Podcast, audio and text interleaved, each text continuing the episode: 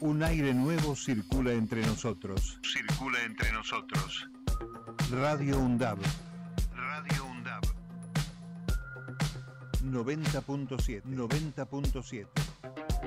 LRI 890. Es el aire de la radio pública de la Universidad Nacional de Avellaneda. Respiremos juntos. Radio UNDAB.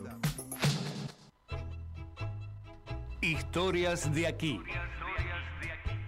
Con el pensamiento nacional como bandera. Historias de aquí. Miércoles de 17 a 19 horas. Por Radio UNDAB, la radio pública de la Universidad Nacional de Avellaneda.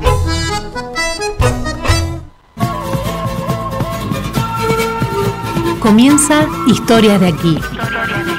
Con Omar Lencinas y Maximino López. Historias de aquí. Con el pensamiento nacional como bandera.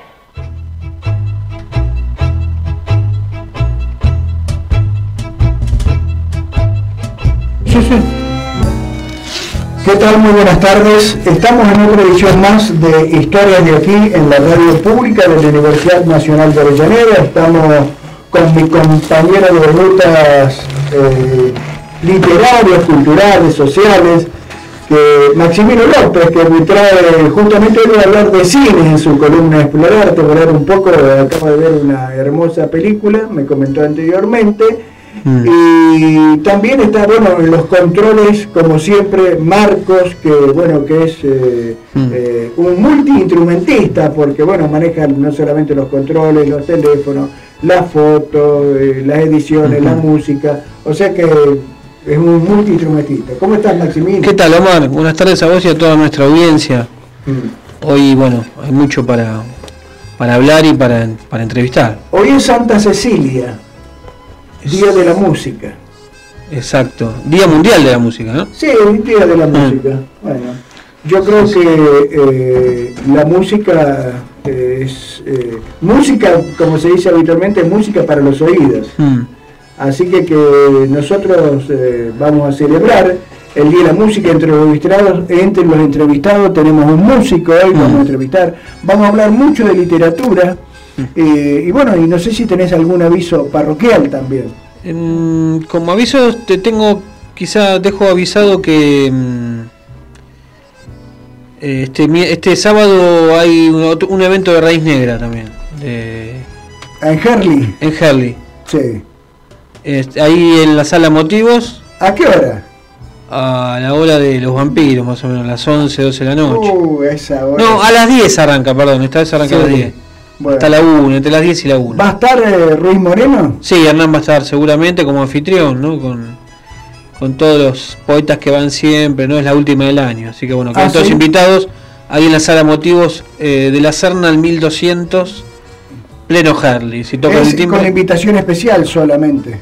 No, no, no, cualquiera puede ¿Es ir. libre? Sí, sí, sí. Ah, bueno. Este, cualquiera puede ir. eh, Yo vengo al evento de poesía de Raíz Negra y entra, se toma algo, precios populares Mm, y se puede comer algo también, una tarta. sí. este, una cerveza, whisky, lo que ustedes quieran, y, y si quieren después de escuchar a cuatro o cinco poetas o escritores de, de, de bastante calidad, bastante buenos, no, no digo calidad porque la calidad no me parece como demasiado, es para la ropa la calidad. Claro, es micrófono libre.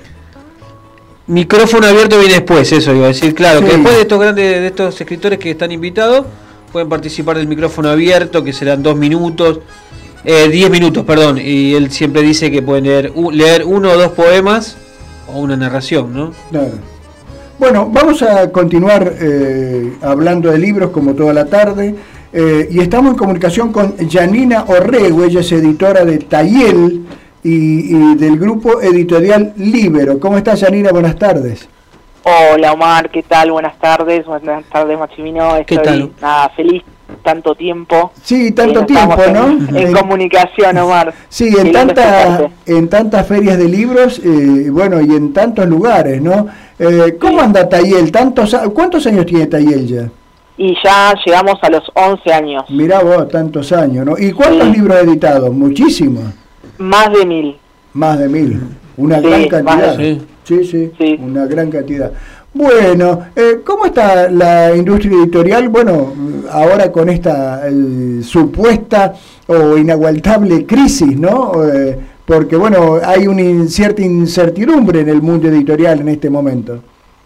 Sí, son, son tiempos que nada, yo, yo hace bastante que, que en realidad yo en el rubro editorial hace 15 años que estoy, 11 con, con el sello de Tayel y, y bueno, en, en, conjunto con el grupo hace también, hace varios años, eh, donde tengo tres editoriales más, eh, Tayel es, es, de literatura, que es la principal, la más antigua, eh, y como todo, o sea, uno sortea, ¿no? Uno, uno va, va trabajando de manera como particular en mi caso, fui generando otro tipo de aristas dentro de, de lo que fue, por eso termino conformando el grupo editorial donde empiezo a, dividir lo que a mí me venía de material a, empezar a trabajar en nichos, ¿no? Entonces eso me trajo a mí otro otro tipo de, de, trabajo y de forma de cómo encaraba este mundo editorial nuevo, después encima en el medio con dos años eh, de pandemia y, y, volver en realidad recién el año pasado, ¿no? O sea, uno ya estamos terminando el 2023, pero todo recién para nosotros en el, en el marco editorial em, eh, vuelve a empezar en, en abril del año pasado cuando se inaugura de nuevo la feria después de dos años. Claro. De actividades, ¿no? Sí. Yanira, ¿y cuáles son los otros nichos por las cuales que se abrió, digamos, ¿no? que ustedes abrieron? Exacto. Bueno, nosotros, o sea, cuando empieza Tayel, Tayel para los que no conocen significa en mapuche hombre libre. ¿sí? y es un concepto que eh, lo empiezo a trabajar y, y, que empieza a estar como presente en diferentes aspectos también míos de mi vida personal, ¿no? Parte de, de Tayel, como todo el grupo, son, son necesidades o curiosidades que a mí se me presentaron como directora editorial y dueña del grupo Libero, mm. eh, donde empiezo a, a ver y a decir, bueno, me empiezan a interesar el tema de, todo lo que es eh, la educación financiera, las inversiones, eh, toda la parte holística, no, la astrología, el mundo del reiki, el desarrollo personal y, ahí empiezo a, pensar de digo bueno no puedo poner todo en Tayel porque Tayel siempre terminó siendo eh, algo muy poético, de cuentos, de novelas, entonces yo decía, no puedo poner un libro de economía al lado de un libro de poesía, era como que se, se me traspolaba mucho, entonces ahí es a donde empiezo cuando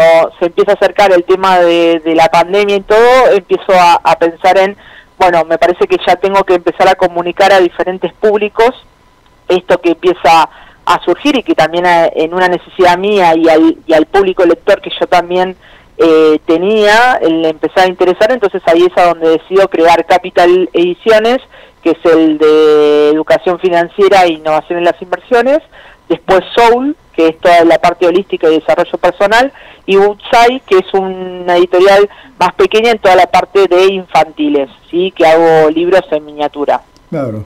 Qué ah, trabajo intenso, ¿no? La verdad que impresionante el, crecimiento y bueno y el trabajo intenso que seguramente diariamente tenés muchísimo trabajo.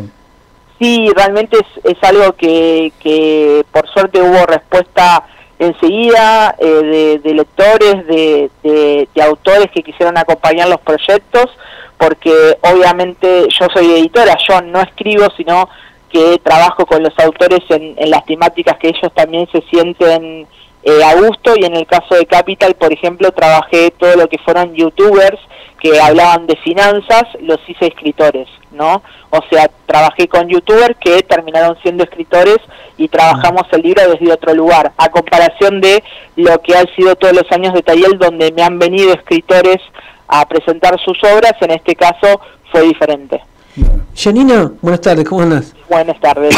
Quería preguntarte, ¿qué es lo que más está saliendo en Tayel o que vos sentís que, que se acerca a presentar más la gente en cuanto al estilo o al género literario? ¿Qué, qué es lo que más sale? ¿Qué, más, ¿Qué es lo que más se presenta para, la editorial. Yo, digo son temporadas, mm. porque son aliadas para porque por ejemplo, mm. si yo te tuviera que decir antes de la pandemia, en entre el 2018 y el 2019, mm. uno de los de las temáticas que, que estaba resonando mucho, no sé si se acuerdan de la de la serie de Walking Dead, Sí, trabajar mucho el tema del terror, entonces Mm. todas las historias y todo lo que era ese género eh, estaba muy de, de reflote, ¿no? Todo tipo de Stephen King, o sea, Mm. todo, todo estaba muy, muy, muy, muy acelerado con eso, entonces nada, material que tenía de eso, pero me lo llevaban de las manos. Sí, o sea, es como tenías un título que, que trabajaba el género Mm. y ya te lo llevaban. Eh, en estos últimos tiempos lo que se trabajó mucho fue la literatura fantástica, Mm. sí, fue uno de los de, de uno de los más materiales que nos vinieron llegando, pero que no no no es algo que, que, que, por ejemplo pasa todos los años, no es que tenemos por ejemplo Mm. todos los años viene material de literatura fantástica o de cuentos o de poesía. Mm. A los comienzos de Tayel fue muy fuerte la poesía, Mm. Sí, fue muy fuerte poesía y más que nada en todo eh, poesía libre, contemporánea, eh, haikus, o sea, fue, eh, eso fue principalmente el primer auge de, de Tayel, entra en la poesía y después ya fuimos como, como haciendo una heterogeneidad de lo que fue con cuentos, novelas, ¿no? Y tenemos como una colección de toda la parte de literatura fantástica, como les decía. Sí, porque libros de poema tiene muchos también. Sí, sí, sí, sí, sí. Sí. La, la, eh, eh, y a mí me llama siempre mucho la atención porque tenemos muchos hombres que escriben Mm. poesía. Y eso es algo re lindo porque, bueno, no, no, como a la vista no pareciera que fuera tan así, que la mujer No. capaz escribe más poesía. Sí. No, no, pero el hombre es muy prolífero en, en lo que es poesía. Sí, yo cuando fui el año pasado al evento que hicieron el, en el Teatro San Martín, Sí, eh, en el Encuentro Nacional de Escritores que Sí. se hace ahora el primero, 2 y 3 de diciembre. ah, qué bueno, ¿dónde se hace? Sí, Bueno, eh, otra vez en el teatro. Ah, en el. Teatro San Martín. Sí, me, me llamó la atención eh, la, la variedad de, bueno, de voces, ¿no? sí, O sea, uno recitaba poemas, otro un cuento, otro una crónica, como muy completo, como un crisol de, de- de autores, digamos. Sí, eso, eso es lo que realmente, bueno, ya después de, de casi más de 10 años, ¿no? Mm. Eh, realmente la variedad de, de autores y, y realmente que nos vuelven a elegir y que trabajamos año a año Mm. nos hace que también un, un- un mismo autor haya evolucionado también en su escritura, ¿no? Mm. capaz que haya, haya empezado con poesía, pero después eh, Mm. empezó a escribir cuento y del cuento breve Mm. o de los relatos no breves comienza a barajar una historia para escribir su primera novela o novela al terminar, ¿no? O sea, es como, eso va, va realmente eh, como evolucionando. Yo siempre digo que a veces el que empieza a escribir cuentos es bastante difícil que se pase a poesía, ¿sí? Sí. Es más fácil que se pase a una novela que a poesía. Pero el que escribe poesía, muy probable que después, a la larga o la corta, termine probando el género de, de cuento, de relato, ¿no? Eh, Mm. eh, obviamente haciendo un, un tentempié en la prosa, ¿no? Sí, sí, sí, a mí también, yo también creo un poco eso, porque sí, el otro es como más de largo aliento. La, la- la- Exacto. eh, le- te lleva más tiempo, tenés que procesarlo más. La poesía, bueno, hay grandes poetas, por supuesto, a mí me encanta también. Este, a mí- y te quería preguntar, ¿cómo, ¿cómo llegan a veces a presentarte los, los materiales, digamos? O sea, hay gente que es más tímida, otra que dice, no, esto me parece está muy bien. Este, ¿Cómo lo, Mira, cómo lo notas eh, en general? Sí, nosotros en realidad comenzamos eh, en, en Facebook promocionándonos también con, con la parte de, bueno, la posibilidad de editar. Empezamos promocionando editar, nada, a partir de 10 libros, ¿no? Algo muy muy económico, Mm. muy muy independiente para, para que la gente se acercara con ese miedo a veces de, bueno, cómo, cómo se hace para publicar, cómo hago realidad, ¿no? Mi sueño Mm. de, de, de tengo estos escritos, ¿no? Trabajamos también una, una, una edad donde la gente se planteaba ya a una cierta edad decir, bueno, yo ahora estoy más tranquilo, capaz me jubilé y entonces puedo pensar en todo esto que yo tengo guardado, hacer algo con eso. Entonces ahí fueron como también los primeros comienzos de Tayela a, a pensar en, en, en ese público que mm, necesitaba eh, dejarle algo también, por ejemplo, a sus nietos. Tal ¿no? cual, O a la sea, familia, sí. eh, a la familia. Mm. Entonces ahí es a donde deciden y empiezan a pensar en cómo hago para publicar. ¿no? Entonces ahí empezamos a trabajar un uno a uno muy muy personalizado, a ver qué era la idea, qué, cómo lo querían plantear, y ahí, bueno, ya los 10 ejemplares quedaban cortos, ¿no? O sea, entonces ahí empezamos, bueno, podemos ver esto, y ahí yo también incentivaba mucho a, a, a, los autores a, conectarse con otros autores y a generar un puente donde eh, se acerque, por ejemplo, a la Sociedad Argentina de Escritores, a talleres para instruirse mucho más, que no sea solamente lo que estaban haciendo desde la casa o en su momento algo muy muy individual, entonces eso también hizo que obviamente ellos también como escritores y escritoras eh, vayan evolucionando en su escritura al, al escuchar a otros colegas. Sí, socializar un poco lo que escribe. Exacto, exacto, exacto, sí, sí, sí. Eso, por eso también siempre me llamó la atención y, y yo yo siempre decía, eh, al, comienzo me llamaba mucha poesía y yo cuando me venían con una novela yo estaba pero espaciada decía por favor una novela porque mm. era como era mucha poesía eh, mm. que me encanta encima nosotros hemos tenido a nuestro co-director editorial que fue Juli Cron que, mm. que él hizo una poesía vanguardista LGBT, o sea, mm. realmente tuvimos una variedad y una heterogeneidad de, de, lo que es eh, la poesía excelente, pero cuando te vienen con una novela, con, con, con otro desarrollo de lo planteado, obviamente atrae de otra manera, a mí como editora por lo menos. Sí, sí, sí, sí, como para ir cambiando un poco lo, exacto, los géneros. Exacto, exacto, sí, sí, sí. Y eso. Nosotros no es algo que, que, realmente eh, digitamos por decirte a dedo. Mm. O sea, realmente el autor cuando decide publicar eh, es, a nosotros en el momento que también yo digo es oportuno, ¿no? Para mm. ellos. No todos están preparados para lo que conlleva eh, el, el, decir tengo terminado mi libro y decido publicarlo. Les cuesta mucho. Hay gente que ha tardado más de 20 años en decidirse publicar un libro. O que no, le, no considera que está bien, ¿no? Eh, mm. son muchos los factores, son mm. muchos los factores, o mm. sea, la timidez, donde quién lo va a leer, eh, esto nada, va a quedar en, en realidad es para mí, y entonces cómo voy a hacer yo para que otro lo considere como eso, y yo siempre les digo a todas las escritoras y escritores que yo hablo, les digo, vos no sabes a quién le puede llegar el mensaje que vos estás transmitiendo. Cuando deja de ser tuyo, que es en el momento que lo entregas a la editorial para que sea publicado, ya está, es algo que vos soltaste y que ya es como de la humanidad. No, o sea, no, no, uno no puede de eso pretender, bueno, qué devolución me da. Obviamente que uno espera, ¿no? Eso, pero hay una parte donde vos no sabés a quién podés cambiar con unas simples palabras. Sí, y, y en cuanto a eso que vos contás, yo pensaba mientras te escuchaba que, te escuchaba que muchas veces, como que años anteriores el verbo publicar era como con mucho peso, ¿no? Tenía demasiado peso. Y hoy en día parece que es más, este como tiene una practicidad, me parece que está mejor que, que cada uno muestre lo que escribe, digamos. Exacto. Bueno, una de las cosas que yo también eh, promulgo mucho, todos mm. tenemos una historia, mm. ¿sí? Para contar. ¿Cuál es la tuya?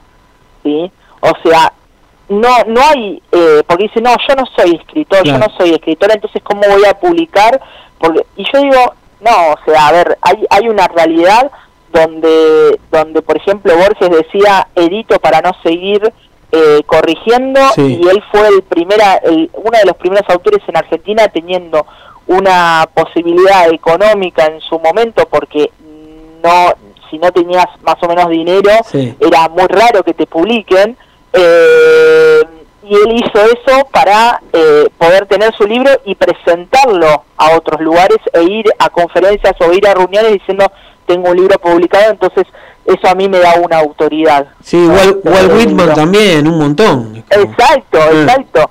O, por ejemplo Rimbaud, que, falleció él y, los libros quedaron en la imprenta y él fue reconocido después, de, después de muerto. ¿no? Entonces hay muchas historias Mm. al respecto de eso. Entonces uno uno lo tiene que hacer obviamente por una realización propia, no por, por, por algo que, que realmente uno quiere dejar su huella. Es la frase de, eh, tener un hijo, plantar un árbol, escribir un libro, ¿no? O sea, son cosas que parte de tu historia, de cómo, de cómo uno lo cuenta, obviamente ahí está el editor, ahí está el corrector, ahí hay, hay un montón de artífices que es, no es solamente el escritor el que el que hace la historia y hace y hace la, la magia no solamente sino hay un conjunto donde ahí obviamente ante esos recursos se puede complementar para que esa historia en todo caso que no tiene una narrativa estilo novela poesía o cuento Mm. eh, sino por ejemplo más autobiografía tenga un atractivo a la hora de ser publicado A mí me gustaron mucho las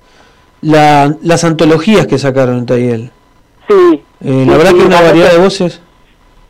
trabajamos mucho con eso. Mm. Es, es- ha sido también años de, de, de un año estar trabajando en todo lo que sería eh, la gente enviando el material y, y alrededor de más o menos dos meses de, de lectura para, para llegar a, un, a una selección donde ese libro también obviamente tenga, tenga voces variadas como vos decís. Sí, la verdad que de todas partes del país, Sí. cuentos con humor, con terror, de todo. Sí, sí, sí, completamente. Una de las que más, más me, me gustó trabajar Mm. fue cuando lanzamos a los 30 días de haberse declarado la Pandemia. la pandemia, lanzamos Diario de una cuarentena, Mm. ¿sí? donde convocamos a, a más de 500 personas que sean escritores, no escritores, como se Mm. dicen ellos, eh, a que a que escriban, a que hagan catarsis de lo que estaba pasando, de ese encierro, Mm. eh, y nada, quedó una selección hermosa de más de 400 escritos que, que recorrió el mundo porque eran argentinos Mm. que no solamente estaban en, en- acá en el territorio nuestro, sino que estaban desperdigados en el mundo y que, que nos hacían llegar su, su escrito, su material, contando esa vivencia, algunos de manera literaria, otra de manera relato, otro de, forma autobiográfica. Mm. Qué bueno, qué bueno, este, bueno que también la gente se anime, que se anime y que todos somos en parte artistas, ¿no? También como que Completamente, como- completamente, sí, sí, sí, sí. Cada una desde, desde, también a veces yo digo desde su expertise, desde, Mm. desde qué lugar se sienten cómodos, ¿no? O sea, hay gente que se siente cómoda hablándolo y yo digo, bueno, grábense, háganse un grupo con uno mismo y grábense y mándense audios contando lo que les gustaría hablar, decir y que eso después se puede trabajar, por ejemplo, en un- nosotros hoy en día tenemos Mm. eh, mentorías donde pueden trabajar con, con correctores o con, o con escritores Mm. que eh, ya tienen un, un camino recorrido para entable- establecer y armar ese, ese, ese material que se está gestando. Eh, hoy, hoy, después de casi más de 10 años, tenemos una estructura donde eh, trabajamos desde, desde, desde la materia prima, por decir así, como, Mm. como esto, haber eh, mandado audios y hablar y, y gestarla ahora, a nada, hoy que el libro esté internacionalmente en el mundo, ¿no? O sea, que se pueda conseguir en diferentes partes, imprimiéndose en sus lugares de orígenes. Sí, y la, y la calidad de lo- la, la, la, la, la textura, la profundidad de los autores está al nivel de cualquier consagrado. Para mí, muy, por momentos yo leí eh, escritores que estaban que, ten- que, que no, le, no le tienen nada que envidiar a otros consagrados, me parece. Realmente sí, y, Mm. y, y, y en muchos casos eh, que ellos mismos no saben el nivel Claro, que tienen. exacto. Y nos pasó con el diario de una cuarentena que, que hay muchos que yo conocía porque han estado capaz en, en alguna oportunidad en, en alguna antología que habían seleccionado o habían Mm. publicado con nosotros, pero otros que eran desconocidos Mm. y que yo dije, por favor, mandame material. O sea, era como, como no, no puedo creer que, que estaba, que estaba escondida o escondido Claro, esta persona, ¿no? Y que se animó a mandar, o hay algunos familiares que mandaron un escrito de otro eh, para, para ver si quedaban seleccionados. Claro. Janina, ¿siguen pa- eh, participando de las ferias del libro? Sí, sí, estamos eh, ahora, eh, más que nada después de pandemia, fue que bajamos el- la cantidad que, que íbamos y recorríamos bastante el país, por una cuestión principalmente de tiempos y obviamente presupuestos que a veces eh, se, se, se da por, por, por lo que ya se sabe en el contexto no económico que, que va pasando estos, estos últimos años la, la Argentina, pero sí nos quedamos con dos ferias principales, que es como la rural, con un stand propio que tenemos todos los años, eh, a fines de abril hasta mediados de mayo y eh, la Feria del Libro de la Matanza, Ah, que vamos todos los años. en esos dos lugares. Exacto, sí, nos quedamos con esas dos ferias como principales y después vamos trabajando eventos eh, particulares o alguna algún evento que se genera y que también la agenda principalmente a mí me permita o a mi equipo eh, nos permite hacer, porque entre las presentaciones de los libros de los autores, Mm. más los eventos que ya tenemos coordinados de una agenda general, las ferias ya nos empezaron a quedar como, como muy alejadas Claro. en eso. Exactamente. Bueno, Janina, eh, la verdad, un gusto este reencuentro. Ojalá Tayel y el grupo editorial Libro siga creciendo. Y bueno, lo mejor para vos y para todo tu equipo. ¿eh? Y Bueno, les dejo, les dejo dos Sí. novedades, Dale. Omar, así tipo primicia, Dale. que eh, vamos a estar este domingo 26 haciendo el cierre de fin de año en el Centro Cultural 25 de mayo, ¿sí? En, Mm. En Villa Urquiza. Exacto, en la Avenida Trubideto 444, Mm. sí, de 4 de la tarde a 8 de la noche vamos a estar haciendo un cierre de fin de año del grupo de Olivero, así que los esperamos a todos, te esperamos Omar, te esperamos Maxi, para que vengan. Eh, vamos vamos a hacer algo algo lindo también con libros, bueno, presentación, música y, y bueno, yo voy a estar también cerrando el año. Sí, Y, juegos eh, leí ahí, ¿no? Hay como. Exacto, exacto. Vamos, vamos a hacer, pues hacemos en conjunto con eh, Animalmente, que se llama, por eso se llama Liberamente, que trabaja todo un oráculo con animales y trabajo de libros, que nosotros también hicimos la edición del libro, así que van a ver algo muy, muy lindo que se va a estar dando en el evento. Eh, y el primero, 2 y 3 de diciembre va a estar el Encuentro Nacional de Escritores, eh, que sería el otro fin de semana, eh, en el Teatro San Martín, que le mando un beso grande a Mercedes G, que lo organiza al pie de la letra, ¿sí? Y eh, bueno, yo voy a estar en la semana también en otros eventos como el Emprende Fest, donde me convocan a, a mí y al grupo editorial como, nada, mujer empresaria también para exponer en, en el evento. Qué bueno. Bueno, Janina, un gusto como siempre y bueno, lo mejor para vos y para todo tu equipo. ¿eh?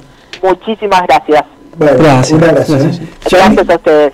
Janina Orrego, editora de Tayel Ediciones, integrante del grupo editorial Libero, esta tarde en Historias de aquí en la radio pública de la Universidad Nacional de Avellaneda.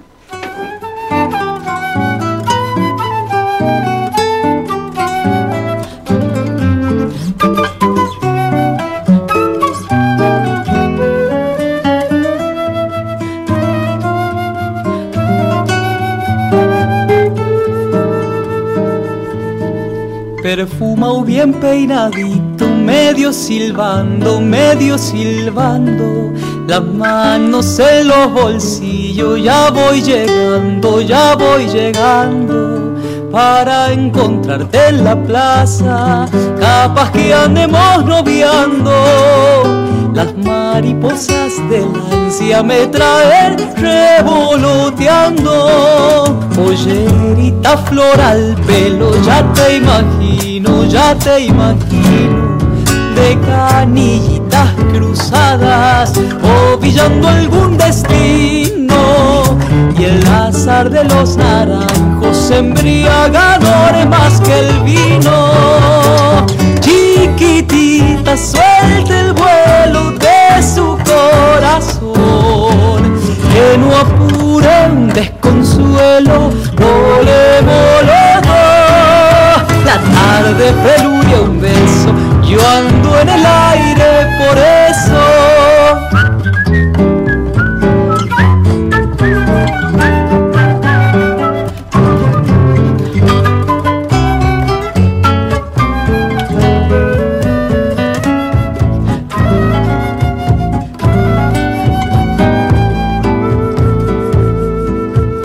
y traigo abajito el brazo manso floreo, manso floreo de palabritas que encaran más que un toreo, más que un toreo. Pero ya estoy en la plaza y a Malaya no te veo. La estantería del alma se me ha caído medio feo y el rato estarte esperando fruncido el ceño, fruncido el ceño, chinita, doblas la esquina, ay, ay, ay, toda de ensueño, al trote y desarreglada, corazoncito sin dueño, chiquitita, suelta el vuelo de su corazón, que no apure un desconsuelo, volemos los dos, chala y te he robado un beso, pisando nubes regreso.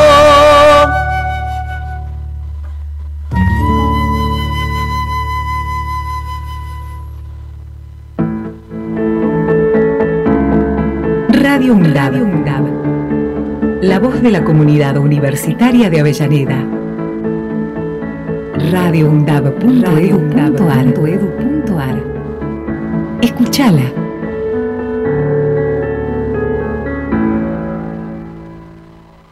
El estado del tiempo y el estado de derecho. Un programa realizado por estudiantes y docentes de la carrera de abogacía de la Universidad Nacional de Avellaneda. Los jueves de 15 a 16 horas. El estado del tiempo y el estado de derecho.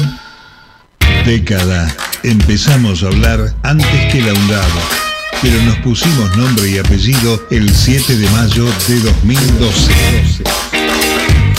Década. Sonar en unidad, compartir la palabra, mediar colectivamente.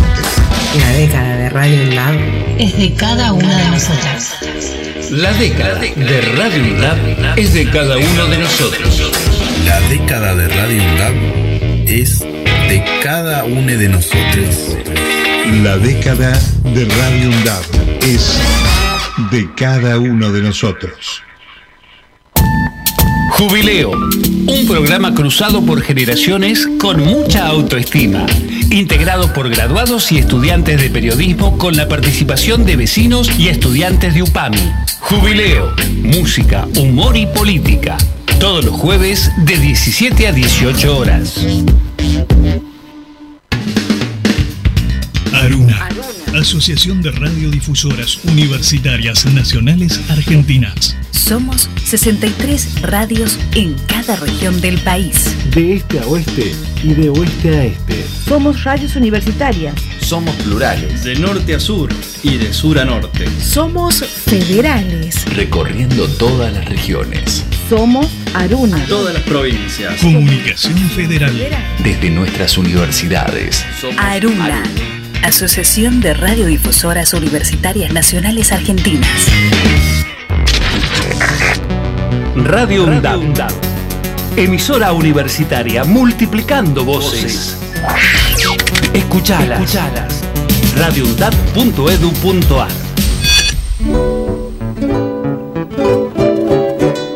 Música regional, literatura, y las historias están todos los miércoles de 17 a 19 horas en Historias de aquí. Qué hermosa, no me canso de escuchar esta danza paraguaya interpretada por eh, el queridísimo Juanjo Domingo, uno de los mejores guitarristas que he visto. ¿eh? Y la verdad que de Agustín Barrios, por supuesto. Bueno, y antes del, del reportaje que tenemos previsto, habíamos escuchado recién a un cantautor de primerísimo nivel que es José Luis Aguirre, cantor de, de Tras las Sierras, en, en Villa Dolores, en nuestra provincia de Córdoba, interpretada eh, Pisando Nubes, un tema de su autoría. Y bueno, en Santa Cecilia, Día de la Música, y qué menos que entrevistar a un músico de excelencia como es Esteban Toxi. ¿Cómo estás Esteban? Buenas tardes y feliz día. Hola, ¿qué tal? ¿Cómo estás? Omar, muy bien. Bueno, la verdad que queríamos, teníamos muchas ganas de charlar con vos porque la verdad que siempre nos das un panorama diferente sobre la música y qué mejor hablar con vos eh, precisamente en este Día de la Música, ¿no? Eh, ¿Cómo está el panorama, cómo ves el panorama eh, musical post pandemia, no? Bueno, este, creo que se ha normalizado todo. En general, vos sabés que yo estoy en, en, este, en, la, en la música coral. Este, hemos, tra- hemos trabajado durante la pandemia de forma eh, virtual, como muchos músicos. Y, y bueno, y yo he logrado bastantes este, cosas interesantes en ese, en ese campo virtual. Y después, bueno, hace ya bueno, creo que ya son dos, dos años o tres que ya hemos eh, vuelto a los escenarios, a juntarnos, a ensayar y está todo ya normalito, digamos. Claro, normalizado. Sí. Bueno, eh, em, eh, este fin de semana, bueno, estos días, o ayer creo que tuviste con el encuentro coral de Avellaneda. El ensayo coral de Avellaneda, sí, es mi coro de desde hace 24, mañana, el año que viene cumplimos 25 años con el grupo, no, 20 años con el grupo o 25, ya no me acuerdo, creo que, no, 25, sí, del, 90 del 99. Bueno, muchos entonces. Sí, sí, sí, sí, sí, sí. Ayer estuvimos en, en, sí, en Capital en una parroquia, va, en una sinagoga, este, centro Ioná, de allá de Capital. Este, estuvimos, este, bueno, compartiendo música con, con otros grupos, este, y así es la vida de, los de los coros, cantando de aquí, en general en, en- en parroquias, pero no, no siempre, no Claro. siempre. Eh, ¿Y qué repertorio tienen en este momento? Nosotros como, como coro tenemos un repertorio bastante ecléctico, digamos, este, hacemos un poquito de todo, este, y no justamente música religiosa, para nada. En, nuestro caso somos un coro de, de música más bien popular, eso sí, cantamos a capela, es decir, sin instrumentos eh, musicales acompañando, simplemente las voces que es lo que más me gusta a mí, este, la, la, la humanidad de la de, de la voz este, este, sola, digamos, sin, sin, sin acompañamiento. Y bueno, y hacemos, qué sé yo, te, si te querés, te digo, son canciones, algunas son canciones este, muy conocidas, como Juana Zurduy, este, Ramírez y Feliz Luna, ¿no? Sí, sí. Este, Niebla del Rachuelo, de, de Jovian y Cadícamo que bueno tienen que ver con, con nuestra ciudad no la niebla del Rachuelo este, me, me retrotrae a, a épocas donde yo iba a pintar con mi abuelo que era pintor de cuadros y, y íbamos al, al riachuelo y, y este tango describe muy muy muy muy hermosamente Sí. todo lo que lo que era entonces ahora ya no están los barcos encallados en, el- en el riachuelo viste pero Claro. en- en- bueno pero, sí, pero- pero- queda el recuerdo, ¿no? Siempre queda el recuerdo. Claro, Sí. hay, hay una canción, hay una, hay una canción hermosa de, de Miriam Sandoval que está en España, que es una compañera que, es- que está viviendo en España y que se llama Soy del Sur y que es una es una canción de estilo folclórico y que habla de de nuestra vuelta a la democracia y nuestra nuestro eh, nuestro pasado y de, todas estas cosas que ah, lamentablemente están muy muy muy candentes en este momento. Claro. Eh, Esteban, el- la última vez que hablamos, me parece que estaba integrando con un cuarteto de voces, ¿no? Creo que. Sí. Sí, vocal. Sí, pero no, eh, es- es- eso, eso, eso ya se, se desarmó. Sí, eso en la pandemia no, no llegamos a la pandemia. no Sí. llegamos a la pandemia. Es difícil mantener un Se grupo de, de voces, ¿no? Yo Sí, y, siempre- y los grupos chicos son más difíciles que los grandes porque los grandes, este, en los casos de los coros, se te va uno o dos y podés seguir, lo podés reemplazar, qué sé yo, pero cuando, es un cuarteto así, se te va uno y, y si no encontrás otro, se acabó. Claro, ¿no? y así- además cuesta encontrar el registro que vos estás buscando, el registro vocal. eh, exactamente, sí, sí, sí. Hmm. Aparte, bueno, viste, ya no, no, no, no es, no es la época de oro de, de esto y no, no hay tanta gente que se dedique a- al, al canto vocal, viste, es más difícil de encontrar. Ahora esto es todo rock and roll y guitarra eléctrica, ¿viste cómo es? ¿no? Claro. Esa es un poco así. Bueno, qué sé yo. Bueno, pero vos sos más partidario de no solamente de los grupos vocales, sino más de la, de, la guitarra criolla, podríamos decir. Sí, sí, sí, sí, sí, sí, sí, sí. Mm. Sí. Sí, sí, yo soy guitarrista como, como, primera, como primer instrumento. Eh, eh, empecé con eso de, de jovencito. Después estudié piano para poder este, estudiar armonía, composición, arreglo y todo ese tipo de cosas que el piano es como imprescindible para ciertas cuestiones, ¿viste? Pero como como instrumento soy guitarrista, sí, sí, sí, tal cual, tal cual. tal cual. Hola Esteban, buenas tardes, Maximino te habla. ¿Qué tal? ¿Cómo estás, mi señora? Un gusto. Te quería preguntar eso, eh, en tu faceta de director, ¿qué, qué- ¿cuál es el instrumento que vos este, más disfrutás escuchando? como Mira, para mí, eh, vos- no sé si no sé si esto te responde a lo que vos que- querés, pero yo como como músico, eh, este, el, los el instrumento que me apasiona es el, de la voz. Este, por eso el canto a capela coral me, me apasiona. Eh, y, y como instrumento yo creo que, bueno, el piano lo, lo- lo- lo disfruto mucho, pero para escuchar instrumentos lo que más me gusta es la orquesta sinfónica, o sea, para mí es, es- es la culminación de la de la de la cultura humana es la orquesta sinfónica, o sea, es lo que más me gusta, sí, sí, digamos, este, la clásica, no la Sí, sí, sí, la clásica. Sí, sí, sí, sí, tal cual. Y claro, el, la voz es un instrumento también. La voz es un instrumento, es el más expresivo de todos los instrumentos. O Porque sea, lo que, quizá- logra, lo que logra transmitir la voz, ningún instrumento lo logra transmitir, Exacto. expresivamente, ¿no? Eh, esto es así. Porque Y, bueno, uno, quizá las personas, mucha gente escucha y dice, como en la voz, como que no suena, no, no, no lo vemos como algo, y no lo es, ¿no? De hecho, eh, algo industrializado, ¿no? Bueno, por eso te digo, eh, mira, eh, hoy en día se hace, viste que hay sampler, se llama, o sea, sonidos ampliados que con una computadora vos podés imitar guitarra, piano, trompeta, pero lo que vos quieras, violines, pero alguien cantando no. Todavía no se inventó. Que yo sepa, viste, la inteligencia artificial que por ahí puede, puede remedar algo, pero las impresiones tan, este tan maravillosas y tan ricas, eh, infinitas, eh, expresivamente de la voz humana no, no se puede, no se pueden este, imitar. No, no, hay, hay canciones en, en inteligencia artificial, escuché Gardel y algunas cosas más que... Claro, puede ser, sí, digamos, pero chiste, bueno. pero no, no, a mí Eh, no me convencen.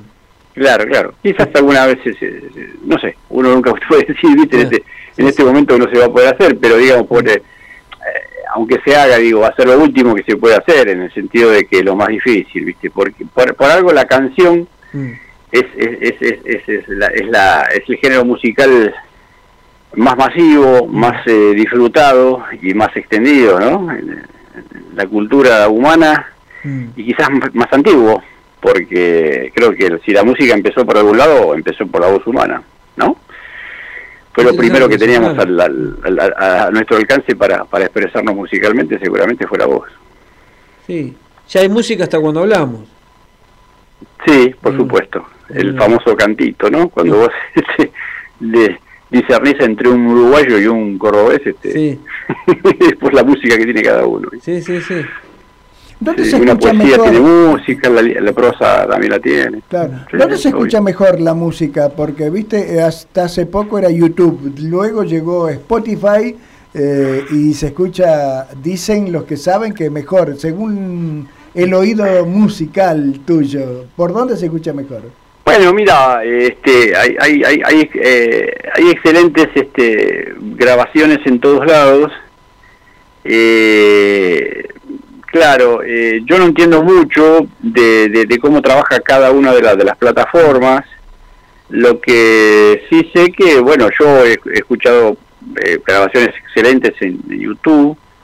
Este, eh, y este, también viste de- depende de, cómo- de- de lo que subas de lo que de lo que vos mandes para para subir viste Eh, lo mandás en alta resolución o no Eh, Spotify dicen que yo no uso Spotify por ejemplo viste tengo un problema yo este viste la gente pone pone Spotify o la radio para escuchar música mientras trabaja. Yo como trabajo con la música no puedo.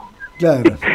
no puedo poner nada, o sea, eh, entonces este no no no. Y en general escucho música en YouTube, la verdad que escucho música en YouTube. Y hay hay hay lugares excelentes y, y hay de todo, hay de No, todo, bueno, hay de todo. también en YouTube puede ser porque también eh, lo completás, no solamente escuchás música, sino está lo visual también, ¿no? Bueno, lo eh, ves. bueno, por, por eso, Eso digo que hay grabaciones de conciertos que son maravillosas Claro. y están muy bien, si están subidas en, en- en su, en su- YouTube, claro. Sí, claro, claro, claro. Eso Yo depende de- tengo, eh, hay tantas aplicaciones que te mandan música y todo. Yo en mi correo electrónico me dicen que te lo mando. Hay otra aplicación que se llama Batcan. Hay, Pero- hay, varias aplicaciones. Le digo, no, yo soy un poco grande ya y solo escucho YouTube. Cuando llegamos aquí a la, radio pública de la Universidad de Avellaneda, eh, aquí están un poco más actualizados y, la, y los temas salen en Spotify, esta, esta grabación sale en Spotify. Entonces, bueno, me tuve que adaptar a este tiempo, digamos, y Spotify, que, dicen los que saben que se escucha, tiene un sonido diferente la emisora. Teóricamente en Spotify sí, sube la, suben este, el sonido, eh, ¿cómo se llama?, original de, la grabación, digamos, de la grabación original, digamos. Por mm. eso, teóricamente es buena. Este, pero bueno, sí, hay de todo. Hay, hay que saber buscar y cada uno le gusta. Es difícil de hablar sobre, sobre gustos y. Porque en, el fondo son gustos. Sí, después está el debate si es mejor eh, el sonido analógico o el digital también. Claro, claro, y hay muchísimo mito ahí, ¿viste? También. Hay muchísimo mito, muchísimo ah, acostumbramiento, tradición, hay de todo, digamos, hay, un poquito de todo, hay un poquito de todo. La sí, sí, es como que, bueno, yo hay, zonas que desconozco.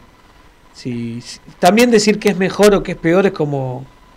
Muy difícil, claro. A claro. En el arte, en el arte es muy difícil decir mm. que, es mejor y que es peor, ¿no? Es, todo cuestión de, gusto, ¿viste? Sí, eso es así, es así, es así. Eh, Esteban, eh, ¿qué proyectos tenés de aquí hasta fin de año eh, en el tema musical, no? Bueno, mira, este, con el coro yo, yo tengo dos actividades básicamente, que es este dirigir el coro este, que ya te digo, hasta va a cumplir 25 años el, año que viene, y después este te, tengo también este yo escribo música escribo música para coro eh, arreglos y, música original. Este, tengo, justamente se me, me, van a eh, estrenar una, una misa que hice, ah, que me la van a estrenar este ahora en diciembre, creo que es el... acá tengo el, ahí está, el 2, de, el 2 de diciembre en la Facultad de Derecho y el 3 de diciembre en la Parroquia Santa Julia, el, el coro se llama Ensamble Coral Nubia, eh, dirigido por Pablo Sarman. Va este, a estrenar esta obra, que es mía.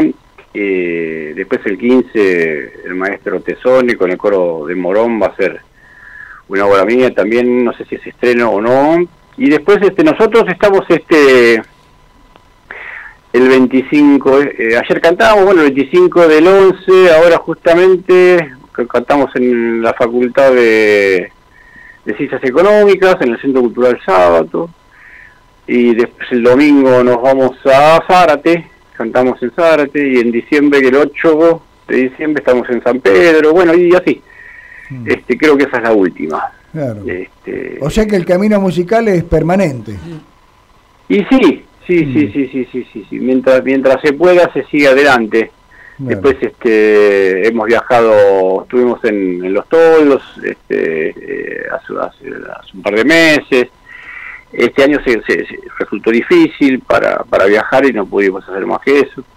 Pero en general siempre se, organizan viajes. Este, bueno, siempre se hace de todo, ¿no? Claro. Un poquito de todo. Sí, Esteban, ¿tenías también un, creo que un trabajo solista o en dúo también? ¿También quedó en el camino?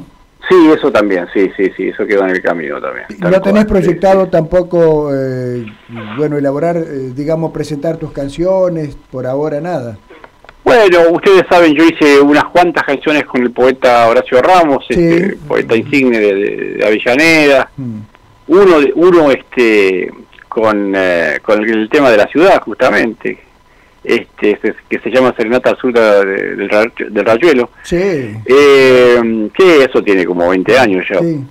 Lo hemos hecho en su momento, bueno, y ahí está el disco y todo, pero bueno, son cosas que pasan y a veces quedan ahí un poquito, no digo olvidadas, pero sí este, relegadas, qué sé yo, no, no, no, no es fácil mantener este el fuego siempre. Claro, la continuidad, ¿no? No es fácil mantener la continuidad, pero son obras que quedarán permanentes. Vendría a ser como clásicos, diría yo.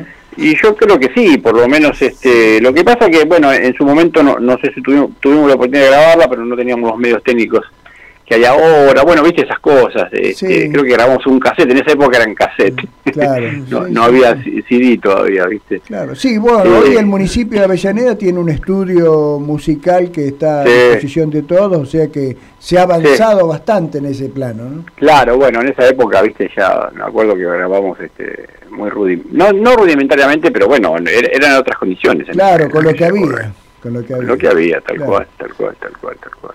Bueno, Esteban, la verdad que un gusto, como siempre, charlar con vos. Siempre nos das eh, cátedra, como decimos nosotros, en tema musical. Sos uno de los Bueno. músicos excelentes que tiene nuestro distrito. Recién nombraste a uno de los más grandes escritores que, te- que tiene y que ha tenido nuestro distrito, que es Horacio Ramos. Vos sos otro de los grandes músicos que tiene nuestro distrito. Así que para nosotros siempre es un gusto charlar con vos. Bueno, muchísimas gracias. Les mando un saludo ahí al- a los oyentes y, y a ustedes en la radio. Un gusto hablar con ustedes. Bueno, muchas gracias, Esteban. Siempre. ¿eh? Hasta siempre. Hasta luego. Hasta Chau, luego. chau. Esteban Tosi, director musical, músico de nuestro distrito, y esta tarde en Historias de aquí en la radio pública de la Universidad Nacional de Avellaneda.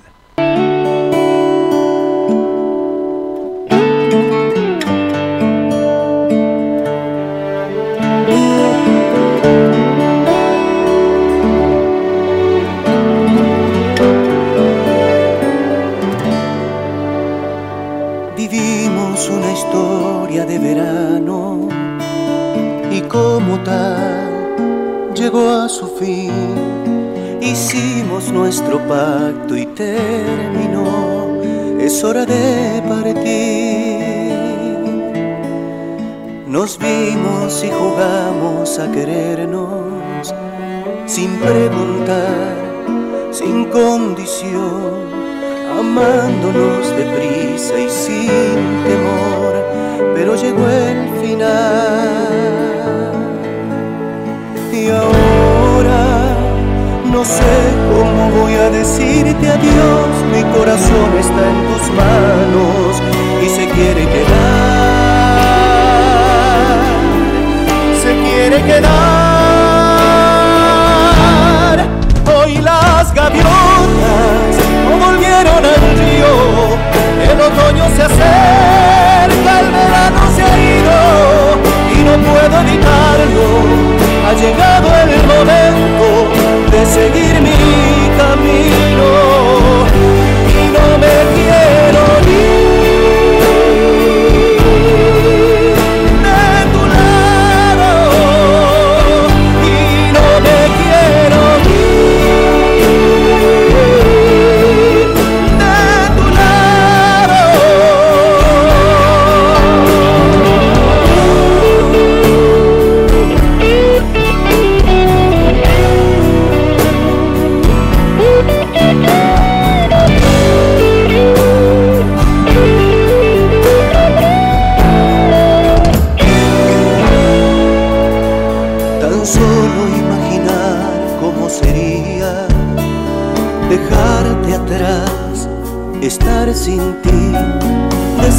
una tormenta de dolor que no puedo evitar.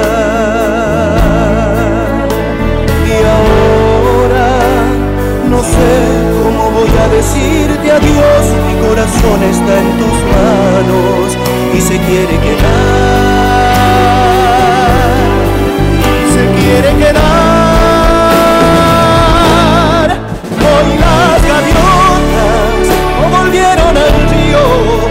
El otoño se acerca, el verano se ha ido y no puedo evitarlo. Ha llegado el momento de seguir mi camino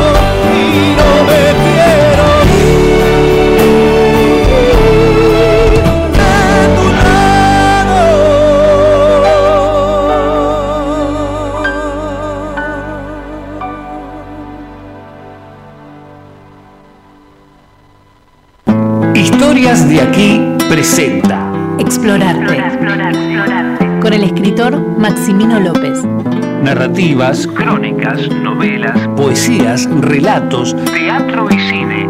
Explorarte. En la tarde de Radio UNDAP.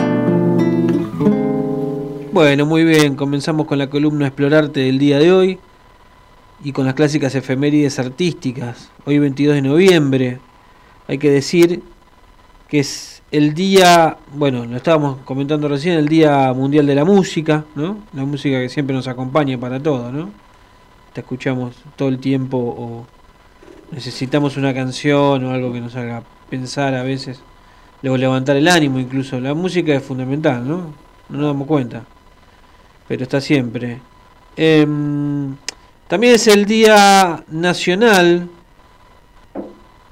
del Geógrafo, el Día Nacional del Psiquiatra y el Día Nacional de la Gratuidad Universitaria. Ahora vamos a volver sobre eso. Pero bueno, entre los nacimientos del día de hoy, hay que contar que en 1964 nacía Palo Pandolfo, que fue un músico y canta- cantautor, compositor del rock eh, y la música alternativa argentina. Él formaba parte, formó parte en los 80 del grupo Don Cornelio y La Zona. Y más adelante de los visitantes. La verdad que, bueno, una pérdida del año 2021, la de Palo Pandolfo, que fue uno de los grandes músicos argentinos del rock, sobre todo, ¿no? Claro. Una camada importante que nació, que surgió en los 80, ¿no? Eh, y entre los fallecimientos hay que recordar que un día de, como el de hoy, em, hace unos años, este mm, 2021, si no me equivoco, fallecía Pablo Milanés, que es el cantautor cubano, ¿no? Oh, Lo fui a ver en el año 1984 cuando vino por primera vez a la Argentina, luego en el inicio de democracia, en obras, a él y a Silvio Rodríguez. Y llenaban todo. Sí, era una revolución. Siempre digo, yo, viste que hablamos a veces de música, que en el inicio de democracia tuve la oportunidad de ver a los mejores. Los mejores porque, bueno, veníamos de la dictadura militar, entonces Sí, un era aluvión de artistas, ¿no? sí. Ver a Pablo Milanés y Silvio Rodríguez fue una de las grandes Claro. cosas que me sucedieron en esa época. Y qué voz que tiene que tenía Sí, Pablo sí, Milanés, eh, sí, la verdad que, que- No, qué canciones. eh, canciones muy muy bellas. Y quedaron para siempre en la juventud. En la eh, memoria, bueno, ¿no? en la memoria de la gente. ¿no? Mm. Tal cual. Bueno, quería comentar esto, ¿no? Que era el, es el Día Nacional de la Gratuidad Universitaria que se, se estableció en el año 1949, ¿no? Un, un señor teniente general llamado Juan Domingo. Exacto. Eh, Perón. quitó el cobro de aranceles que hasta el momento se estaba dando ¿no? en la universidad y a partir Sí. de, ahí- de ese momento de a poco fue participando mucha más más gente de, de lo que era de lo que conocemos hoy como la, la educación universitaria pública y gratuita no antes se cobraba hasta para los exámenes hay que decir no y quería comentar que dos, dos películas que vi en estos días, eh, como parte de los estrenos ya de unos días atrás, ¿no? Del, cine Gaumont y del Inca, eh, vi la película La vida en sombras, que cuenta en una forma de documental lo que es el- la recopilación de material fílmico por parte de Fernando Martín Peña, no confundir con Fernando Peña el, cómico y artista, ¿no? Este es Fernando Martín Peña, el de, que, que tiene un programa eh, que se llama Filmoteca en Canal 7, en la, en la TV pública. Él es un coleccionista de material fílmico, entonces siempre trata de conservar todo lo que tiene- tenga que ver con, con eso y se pronuncia en detrimento de lo digital. ¿no? Él, él- él percibe mucho más en, el- en ese tipo de cintas para ver en el cine que, que, que- que en la calidad que pueda ofrecer lo digital. Entonces te muestra la película cómo recupera todo el material histórico. Él recuperó 27 minutos de la película Metrópolis Claro. en el año 2009, o sea, la encontró él. Este, bueno, es un documental que lo recomiendo, La vida en sombras, y bueno, lo, lo importante es preservar la cultura, ¿no? Eh, a través de los museos, de estas, de conservar los archivos. Por, por momentos te muestra cómo tiran todas las latas eh, de una casa que no, que no tiene noción, eh, que, que ya no, no, no le pertenecen y le ocupan espacio, la tiran a la basura, ¿no? Y por ahí hay películas valiosísimas, ¿no? En un sentido simbólico. Después también vi una película argentina que se llama Las formas de la noche, que retrata, retrata la vida del polaco Goyeneche, ¿no? Cantante de tangos, este, todo lo que pasó por su vida, ¿no? Es muy recomendable, muy bien hecha. El documental este, te muestra la infancia, los primeros acercamientos a Troilo, la orquesta de Salgán, cómo fue aprendiendo en su vida, hasta su final, ¿no? Contada por sus hijos, sus familiares, todo. Así que es otro de los La forma de la noche, el documental del polaco Goyeneche.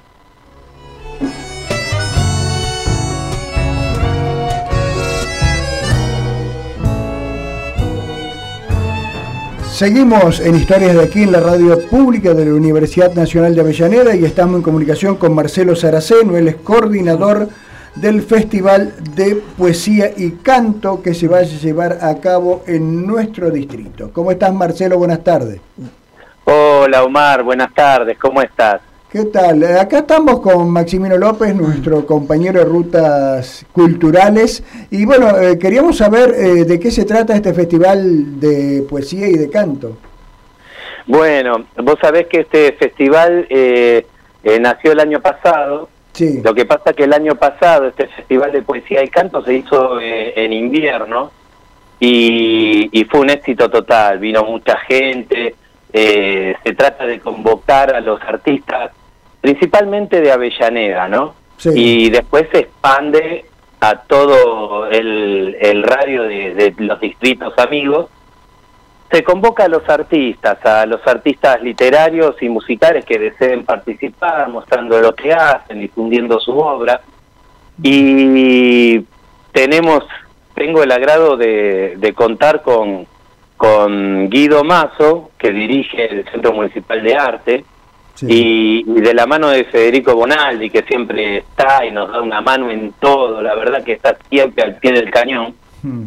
Y gracias a ello nos brindan los espacios para, para que, bueno, los artistas de Avellaneda podamos eh, mostrar lo que hacemos, difundir nuestra obra y tengamos ese momentito en el que eh, podemos ser escuchados, ¿no? Claro.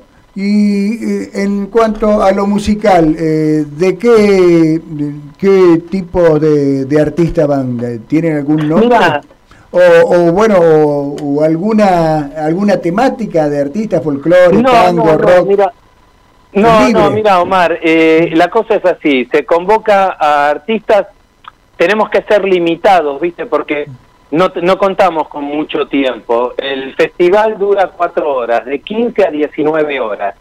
Y aprovecho para decir que el Festival de Poesía y Canto eh, se llevará a cabo el sábado que viene, 25 de noviembre, a las 15 horas y va a durar hasta las 19 horas en el Centro Municipal de Arte, en Alcina y San Martín. En, en la vieja Casa de la Cultura.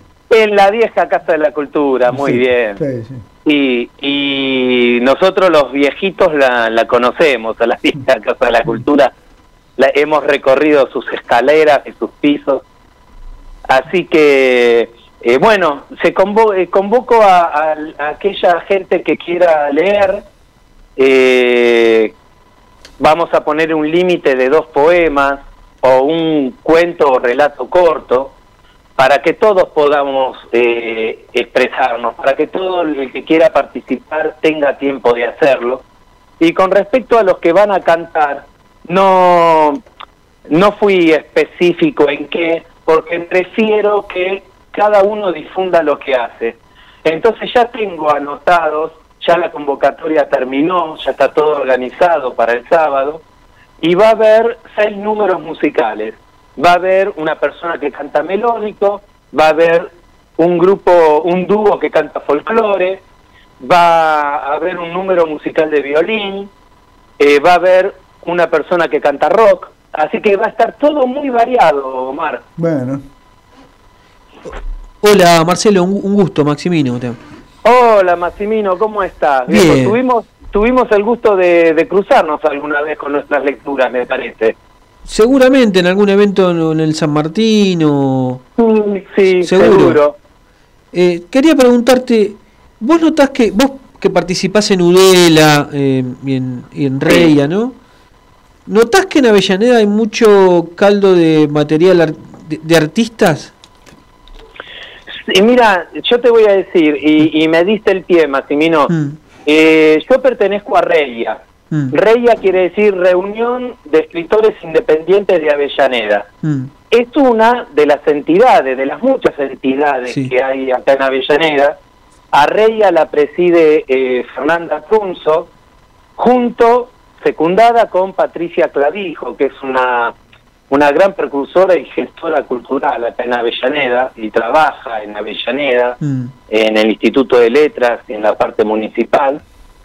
Eh, los ten- las tengo que nombrar porque ellas eh, for- eh, son gestoras de mucho lo- de lo que se lleva, de la parte cultural que se lleva a cabo en Avellaneda, y yo pertenezco a ese grupo, al Reya. Ahora, Reya, que es una entidad, Mm. como lo es la SADE, como lo es EDEA, como es de Poetas y de Locos, todas las entidades de Avellaneda se conforman en un núcleo superior que llamamos UDELA, que significa Unión de Entidades de, Entidades Literarias de Avellaneda. O sea, que esto es que todas las actividades que llevan a cabo, las diferentes actividades, se enteran todas las demás actividades, todas las demás entidades. Qué bueno. Y todas las entidades pueden participar de las diferentes actividades que se llevan a cabo. Mm. Entonces así se logró como unificar todo. Y sí, Avellaneda tiene un gran abanico de artistas eh, que llevan a cabo diferentes disciplinas del arte. Eh, porque en este caso, bueno, el festival es de literatura, porque es poesía y prosa, y de música. Pero también eh, hay un gran abanico en lo que es audiovisual, en lo que es plástica, en lo que es danza. Mm. Avellaneda, por suerte, tiene una cultura muy activa, que no duerme, ¿eh? No sí, descansa. sí, sí, sí, tal cual. Sí, pues yo eh, se ven muchos eventos este permanentemente y, y supongo que hasta vienen de otros distritos, ¿no? A participar. Sí, sí, mira, yo abrí la convocatoria y te voy a ser sincero, la convocatoria primero eh, eh, la abrí para la gente de Avellaneda. Mm. Cuando se terminó de anotar la gente de Avellaneda, la abrí para los diferentes distritos. Tengo 60 personas anotadas para leer Ah, el sábado. 60 personas. Más Sí. vale que el tiempo de cada uno arriba del escenario es limitado. sí, Por eso te digo que lo limito para los poetas, como, como vos, como yo, Mm. dos poemas por persona o un cuento o un relato que sea corto, ¿viste? sí, no Y más de 10 personas- minutos. ¿Cómo? No más de 10 minutos, de 5. Y yo digo no más de cinco Claro, minutos, claro, claro. ¿viste? No más de cinco minutos. Y la persona que viene a cantar son dos canciones, nada más, ¿viste? Dos canciones. Sí, porque Y sa- ¿sabés qué pasa? Que quiero que todos participen, Omar, Claro. Maximino. sí. No quiero que ninguno de los que quiera participar se vaya sin haber participado, porque eso te genera una angustia, ¿viste? Sí, sí, y debe pasar también vos lo de vivir, que a lo mejor de esos 5 o 10 minutos alguno sigue de largo y se toma 20. Y mira, me pasó el año pasado y, y te digo que esta esta vez Mm. voy eh, directamente a cortar, ¿viste? Claro, claro. Porque hay que respetar al otro. Si uno viene con el tiempo medido, que te toca dos canciones, ponele que te canta dos canciones, son seis, siete minutos, ocho minutos, y después viene otro que quiere hacer tres, cuatro canciones, no, no va, ¿viste? Hay que poner una campana. Eh, hay que, exacto, una campana o hay que poner eh, la puerta cocodrilo, ¿viste? Aprieta el botón, se abre la puerta y desaparece la persona, chao. no, no, eh, Es es cuestión de eh, hablar bien y que, porque yo voy a dar un pequeño discursito al comienzo, más que discursito es eh, plantear las reglas, ¿no? Que, que muchachos estamos todos en la misma y respetemos, es, es, es, respetar al otro. Claro. Marcelo, ¿cómo anda tu actividad literaria? Uy, excelente. Mi, mi actividad literaria eh, está dedicada a mi último libro. Mi último libro de poemas se llama Autorretratos. Y Autorretratos está dedicado a cinco artistas plásticos eh, contemporáneos que de diferentes nacionalidades y que, que fueron revolucionarios en su en su modo de vida, ¿no? Sí. Empiezo con Frida Kahlo, Mm. después sigo con Pablo Picasso, luego sigo con Camille Claudel, Egon Schiele y Paula Modersohn Becker. Son cinco artistas plásticos que tuvieron que ver en mi formación artística, digamos, ¿no? Aunque lo mío es lo literario, pero estos artistas, ¿viste? Cuando hay artistas que trascienden Sí. eh, el arte, que ya son un modo de vida, ¿no? Ya son, ya forman parte de la cultura eh, y no queda bien claro qué, qué tipo de arte hacen, porque yo te, yo te pongo, en, eh, te presento a Frida Kahlo y Frida Kahlo pintó, escribió, esculpió, eh, protestó, Sí. Eh, como es, participó fervientemente por la izquierda, fue revolucionaria, viste, hizo de todo.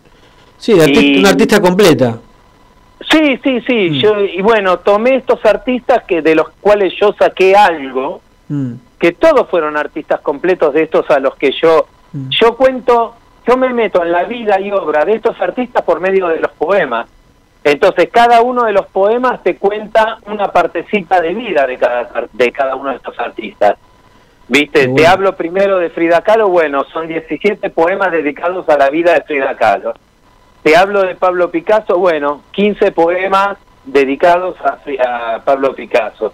Y así con cada artista. Es, una, es, es- es otra forma de entrar al artista. Exacto, entras al artista por una forma novedosa que es, te cuento la vida del artista por medio de los poemas. Es, eso, eso es lo novedoso. Es muy interesante, claro, porque es otra música. digamos. Exacto, eso, mira, vos lo, lo interpretaste muy bien. Es otra música, vas a otro ritmo. Y aparte la, la, la pintura y la poesía, la, la- los artes plásticas, ¿no? Y la poesía tiene mucho en común, porque es como a veces ver un cuadro, ¿te emociona o no? Con los poemas pasa lo mismo, a veces no lo puedes explicar.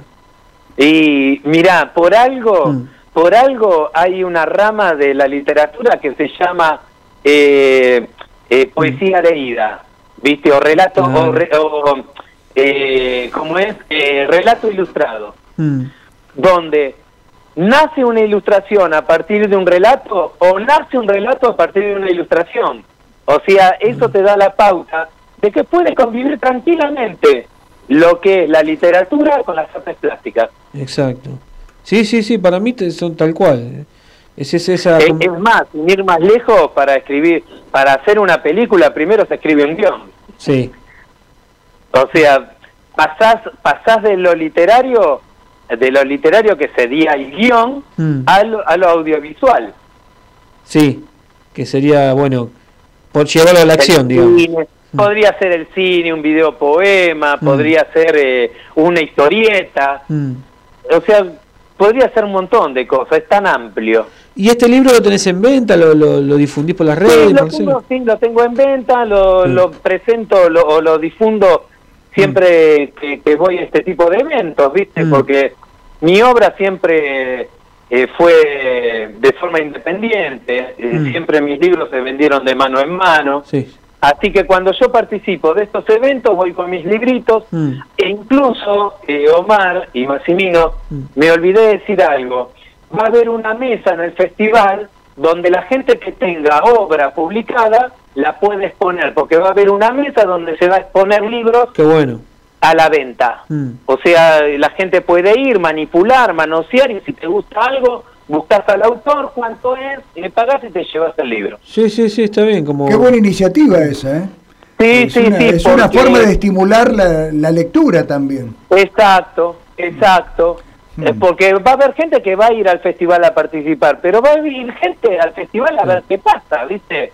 Sí. Solamente gente que gusta de escuchar leer, eh, jun- eh, gente que, que gusta de, de escuchar cantar, que disfruta, van a ser cuatro horas del festival, sí. que disfruta del arte, ¿viste? Sí, hablar con otros artistas ahí también. Por supuesto, por supuesto, de eso se trata. Van a ser cuatro horas de una eh, interrelación cultural, amistosa, una relación pública que, que, a ver, eh, está gestada, ¿no? Queremos que no se pierda, porque ya que tenemos estos espacios, queremos aprovecharlos. Tal cual. Te quería preguntar, Marcelo, con respecto a esto de, de, lo, de los espacios y de la socialización de los artistas. ¿Qué, eh, por ejemplo, en literatura, ¿qué, qué, qué, qué notas últimamente que, que, se está escribiendo? Más, digamos.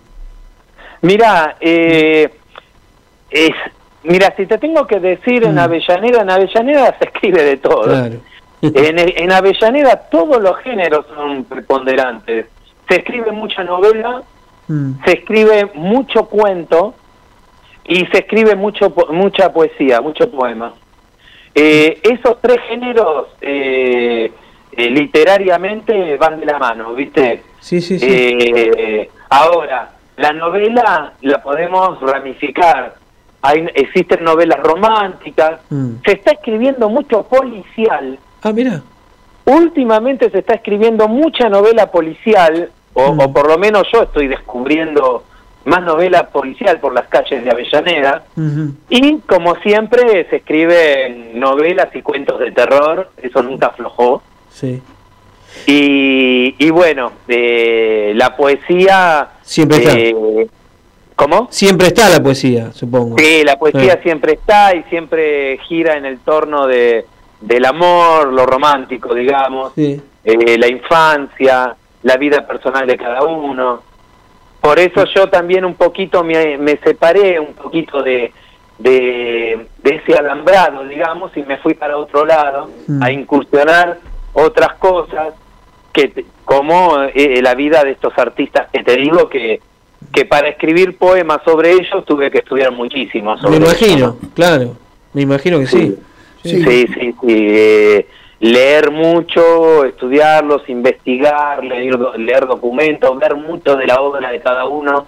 Porque yo te nombré, yo te nombré a Frida y a Pablo Picasso, que son los más conocidos, pero eh, a Camille Claudel mucha gente no la conoce. No.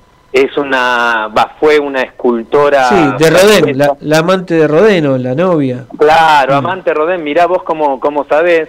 amante, primero, claro, eh, eh, como es, eh, Alumna. eh, fue musa, fue musa y modelo hasta que fue amante y, y fue muy amante, a, tal punto que, que Camille le pidió que dejase a su familia para estar con ella y, y ahí fue cuando Rodén no quiso saber nada y la negó, ¿no?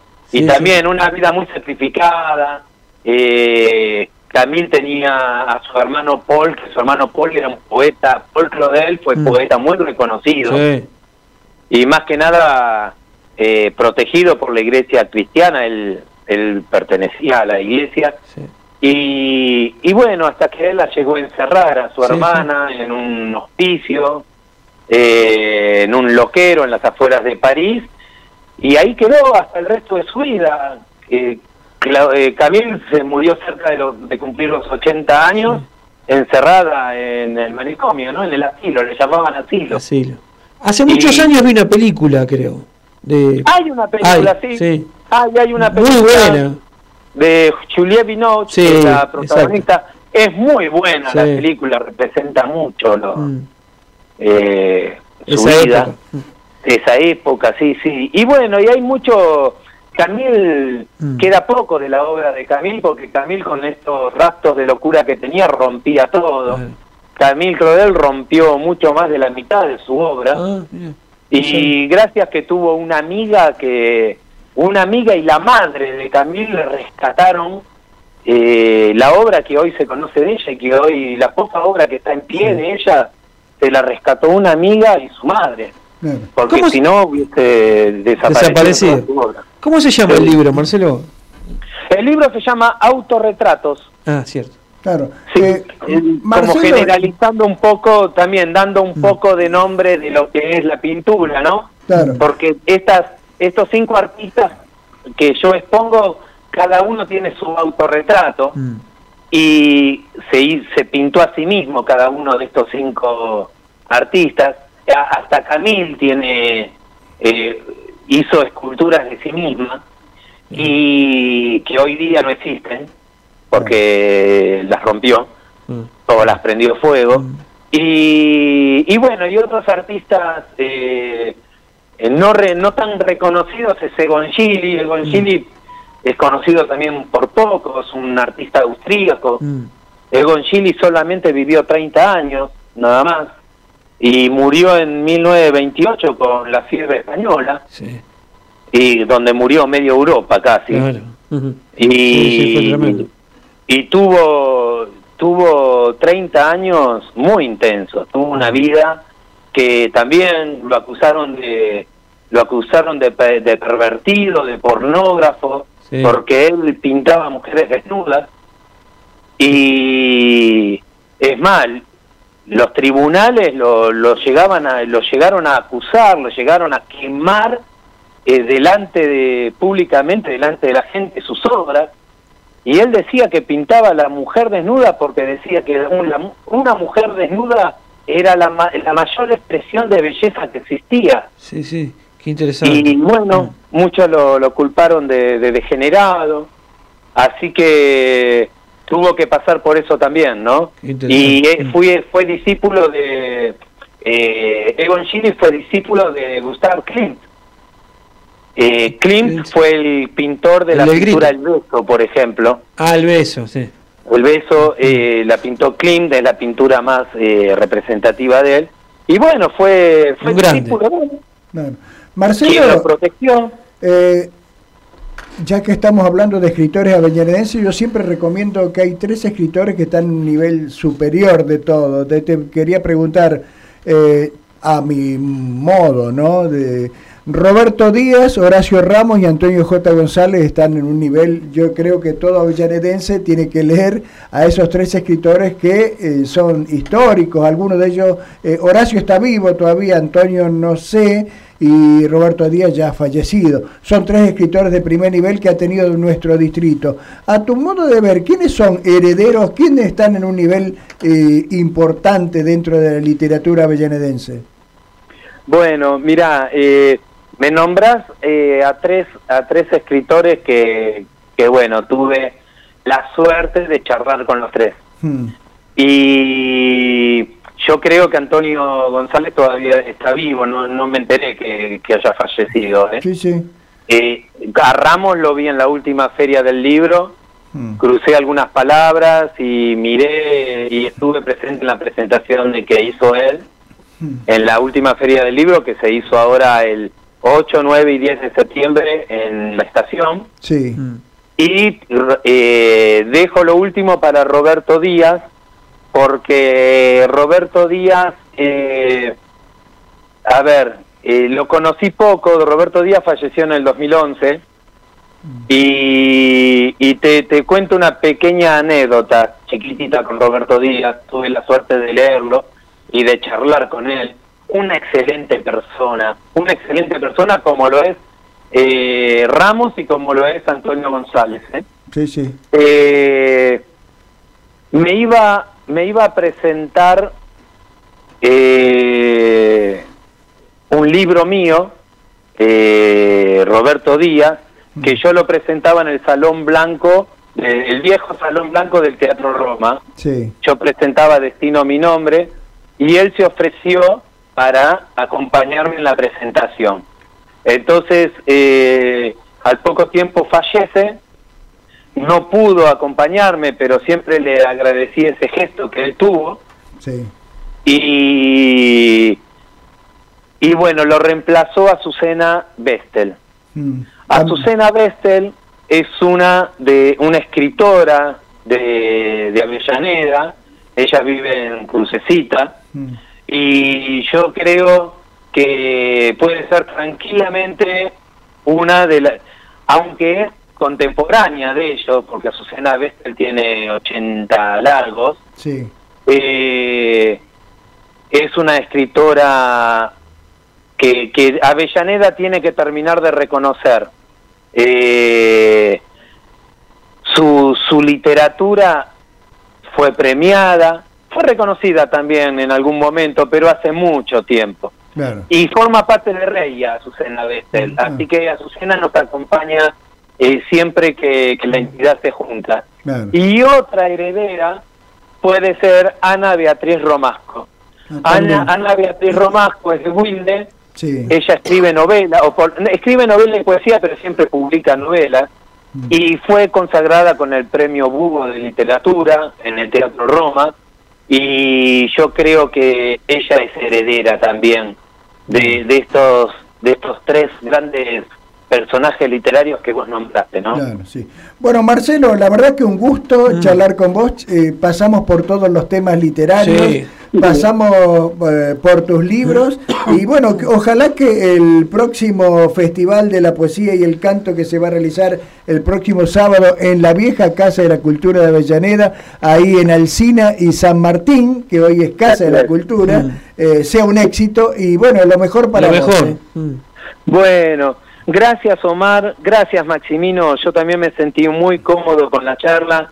Les agradezco, así como le agradecí a, a los gestores culturales como Guido Mazo y Federico Bonaldi, como le agradezco también a Patricia Clavijo, Fernanda Trunzo, le quiero agradecer también a ustedes, Omar, Maximino, porque eh, no es poca cosa el ayudar a difundir este tipo de eventos, porque la difusión hace a la participación. Así que eh, estoy totalmente agradecido yo Bueno. también a Bueno. ustedes por darme el espacio que, que este tipo de eventos se merece. ¿no? Claro. Bueno, Marcelo, un gusto charlar con vos. Bueno, muchas gracias. abrazo. ¿eh? Hasta luego. Marcelo Un Saraceno, eh, coordinador del Festival de Poesía y Canto que se va a realizar el próximo fin de semana en nuestro distrito. Esta tarde en Historias de aquí la radio pública de la UNDAP.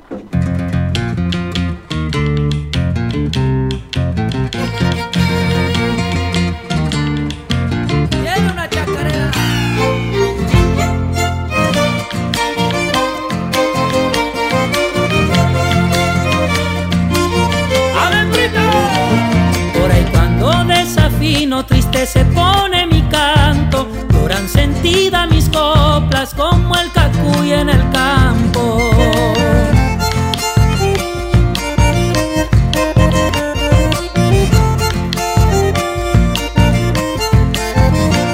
Mi corazón de oro y plata para algunos muy valioso, para otros solo el consuelo del vivo siempre dichoso.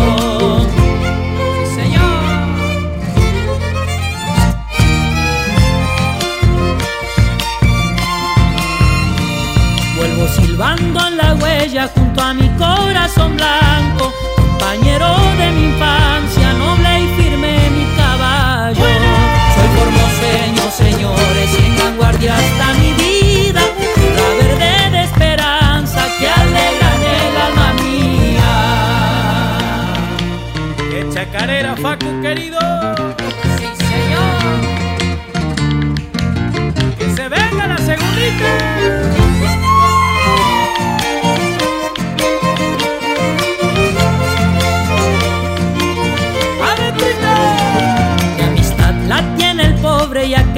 Siempre ha tenido. No me hace falta riqueza para compartir con amigos.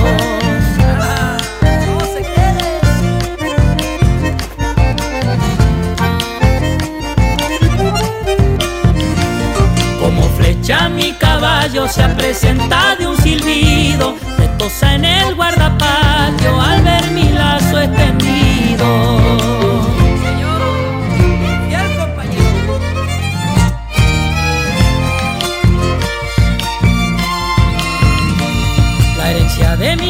Mis abuelos de ser un hombre de campo, caballero por nobleza y moreno por ser gaucho.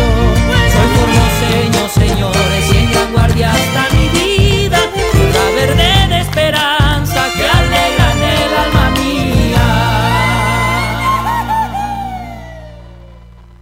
Radio UNDAP. Multiplicando voces. radioundap.edu.ar Docentes, no docentes y estudiantes tienen que decir, tienen que decir. Radio UNDAP. En 1983 comenzamos a celebrar la unión de todo un pueblo, amalgamado en un gran abrazo pleno de libertad, rompiendo las oscuras cadenas de una cruel y nefasta dictadura. A 40 años de aquel verdadero argentinazo, levantamos una vez más las banderas de la libertad, la igualdad y la justicia. A 40 años de la democracia. Aruna, Asociación de Radiodifusoras Universitarias Nacionales Argentinas.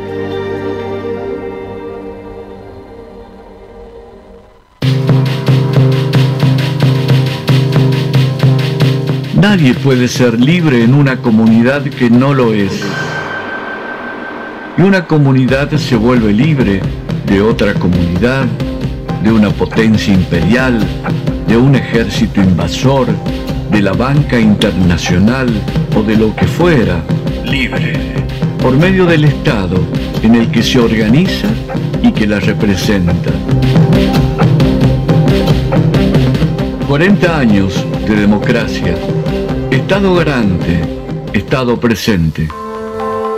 Es un mensaje de la Red Interuniversitaria de Derechos Humanos. De pura cepa.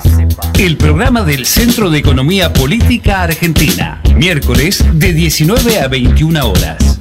De pura cepa. Conducen Martina López, Eduardo Sánchez y Facundo Budassi junto a un gran equipo de columnistas. De pura cepa. Por Radio UNDAP, la radio pública de la Universidad Nacional de Avellaneda. Radio UNDAP. Docentes, no docentes y estudiantes tienen que decir, tienen que decir. radioundap.edu.ar Voces universitarias. Escuchadas.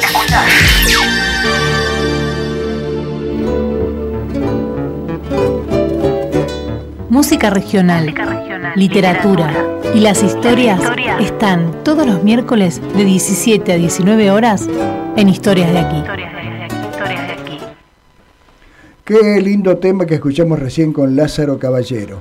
Eh, estamos en Historias de aquí, en la radio pública de la Universidad Nacional de Avellaneda. Está Marcos, eh, el multi-instrumentista, que hace de todo, nos saca fotos, eh, las comunicaciones o la operación técnica y demás. Digo. Y estamos con nuestro compañero de rutas literarias, Maximino López. estamos en comunicación ahora en este preciso que con quien está presentando un libro. Mm. Él es Luis Benítez. ¿Cómo estás Luis? Buenas tardes. Eh, buenas tardes a la mesa y a toda la audiencia. Bueno, muchas gracias Luis. Estás presentando un nuevo libro. Sí, así es. Es eh, un libro de cuentos. Se trata de ocho historias reunidas bajo el título común de Se acaba el mundo y nosotros afeitándonos. Ah, mira vos. Eh, ¿De qué se trata? Los, a- afeitándonos. Eh, bueno, qué ingenioso título, ¿no? sí, sí, bueno, esa fue idea de la editora, lo publicó Editorial Palabrava de Santa Fe y ella muy acertadamente me sugirió el título. Eh, básicamente se trata de, otra, de ocho historias de humor, eh, donde prima el, el sarcasmo, la ironía, etcétera, sobre eh, temas que eh, pueden ser eh, sumamente serios. La idea es que después de la carcajada, o por lo menos de la sonrisa, el libro nos lleve también a reflexionar un poco respecto del mundo donde estamos viviendo y los peligros que, bueno, todos conocemos que acechan al hombre contemporáneo. Te quería, ¿qué tal Luis? Muy buenas tardes, Maximino te habla. Hola Max, ¿cómo estás? Bien, bien, ¿y vos? Bien, muy bien, muy bien, un gusto hablar contigo. Igualmente. Te quería preguntar con respecto a este libro, este, me gustó mucho el tono que usás, como vos recién lo decías, ¿no? Para contar temas que por ahí en otra, en otro tono o su- podrían sonar a trágicos, ¿no? Eh, me da la sensación que que bueno que está muy bien hecho desde ya, pero que, que eso es como la, la garantía de que uno la va a pasar bien, a pesar de que el tema es este por momentos cercano y peligroso, ¿no? Eh, sí, sí, sí, sí. Eh, vos sabés que el humor es el último recurso después de la desesperación, como se suele decir. Eh, básicamente es, ese, un- es uno de los fundamentos del libro. Eh, en el mundo en que estamos viviendo nos acechan muchos peligros, ni, ni hace falta este, Enumerarlos. descri- describirlos, porque son las dudas, las incertidumbres, los desasosiegos que nos acechan a todos cada vez que abrimos los ojos, e inclusive en sueños. Entonces el humor es algo que de alguna forma nos permite digerir nuestros propios miedos Mm. eh, y sobrellevarlos. Vos sabés que eh, un cuento que me gustó mucho se llama Zombies, corridas y sonrisas a granel. Ajá. O sea, desde el título, la, eh, la, la frase a granel hace rato no la escuchaba, me encanta. Como, como por, por cantidad, ¿no? Sería granel como... Exactamente, sí, sí, sí, casi prácticamente sin medida posible. Sí, ese mm, eh, este libro yo lo escribí durante la pandemia Mm. y estaba viviendo aquí en mi casa por razones familiares eh, un pésimo un pésimo momento que después terminó de la peor manera y eh, lo escribí en un mes todo el libro lo escribí en un mes Todos los Eh, relatos. porque, porque me dije bueno yo tengo que encontrar alguna forma de que este infierno que estoy viviendo me resulte un poco más tolerable. Entonces, aunque sea por algunas horas, eh, dedicándome a escribir, eh, logro, logro zafar de, de, de este, de este Sí, sí, infierno. Y resultó. Durante las horas pude irme a, a espacios de humor. Yo nunca había escrito antes textos de humor. Yo soy eh, poeta, eh, narrador y ensayista literario Mm. pero nunca había abordado el subgénero de humor. Eh, sentí que lo necesitaba y bueno, así es como salió el, el libro. Y justamente el cuento al que vos te referís tiene que ver con un mundo distópico, imaginario, eh, situado en un futuro cercano, donde la humanidad va afrontando sucesivas eh, e indetenibles eh, eh, pandemias. ¿Sabés que por un momento me hizo acordar, seguramente lo, lo, lo conoces o, o, o si no, bueno, te lo, te, lo, te lo paso que está muy bueno. Se llama, un cuento se llama, un cuento largo, se llama La máquina se detiene. La máquina se detiene, sí. Que es de Forrester. Ajá. Eh, que, bueno, transcurre en una especie de, de, de pandemia en la que las personas son encerradas y obligadas todo el tiempo a estar conectadas eh, por, un, por intermedio de, de lo digital, de las computadoras, ¿no? Ajá. Eh, el, el tono de ese, de ese cuento tiene mucho de esto, pero vos lo, me, da- me llama la atención cómo lo, lo llevaste para el humor. O sea, lo que está contando es más o menos lo mismo, digamos, ¿no? Una situación que lo supera al claro. individuo, ¿no? Claro, claro. Bueno, yo me, me inspiré en una mm, en una frase de Cristina Peri Rossi que me llamó mucho la atención cuando esta gran escritora uruguaya que es residente desde hace décadas en Europa eh, recibió el, el premio Cervantes en, en 2022. Ella afirma que el humor es el sexto sentido de la literatura. Ese fue el, el disparador. Sí, sí, sí, está acá la entrada del, del libro y la verdad que sí.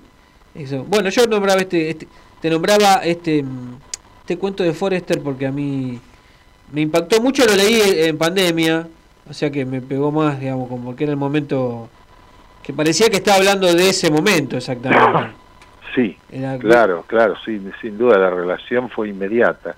Tal cual, eh, como si lo hubiera visto. Esto pasa mucho con, con, con los escritores, ¿no? Que uno lee cosas que dice, ¿cómo puede ser? que Lo escribió y ahora estamos viviendo algo parecido, ¿no? Este, Sí, parece que algunos colegas se anticiparan, ¿no? Sí. A lo que sucede después. Sí, sí, sí. Y te quería preguntar con respecto a- al, al- al tema de escribir cuentos. ¿Esencialmente te consideras un poeta?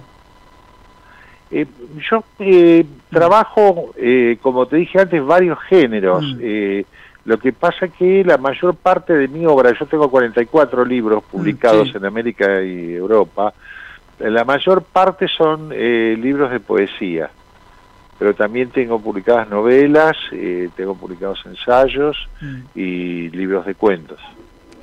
Sí, eh, el cuento, en este caso, bueno, eh, tiene algo como, me da la sensación como tiene que tener una practicidad, ¿no? Como tiene que ser contundente, sobre todo en el final, en general, ¿no? Los cuentos.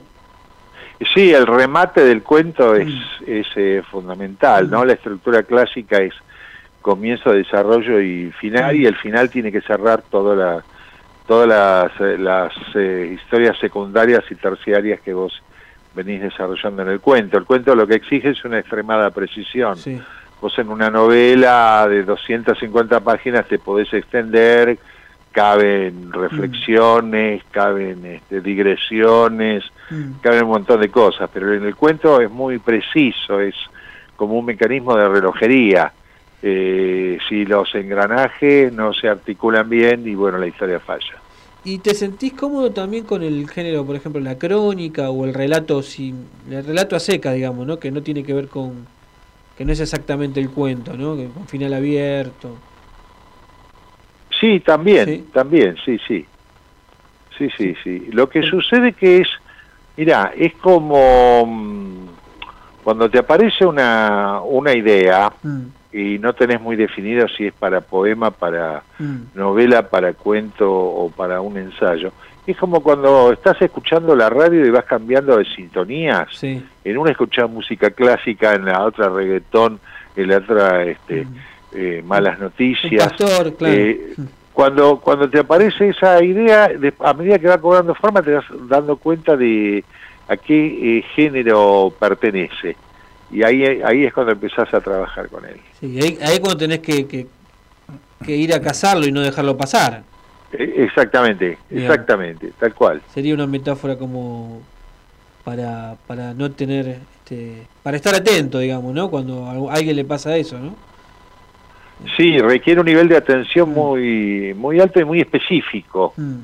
En general, cuando te, te asalta una idea de, eh, de- que todavía no tiene forma, eh, lo mejor es eh, tratar, si podés, de empezar a escribirla, aunque sea así, desvaídamente.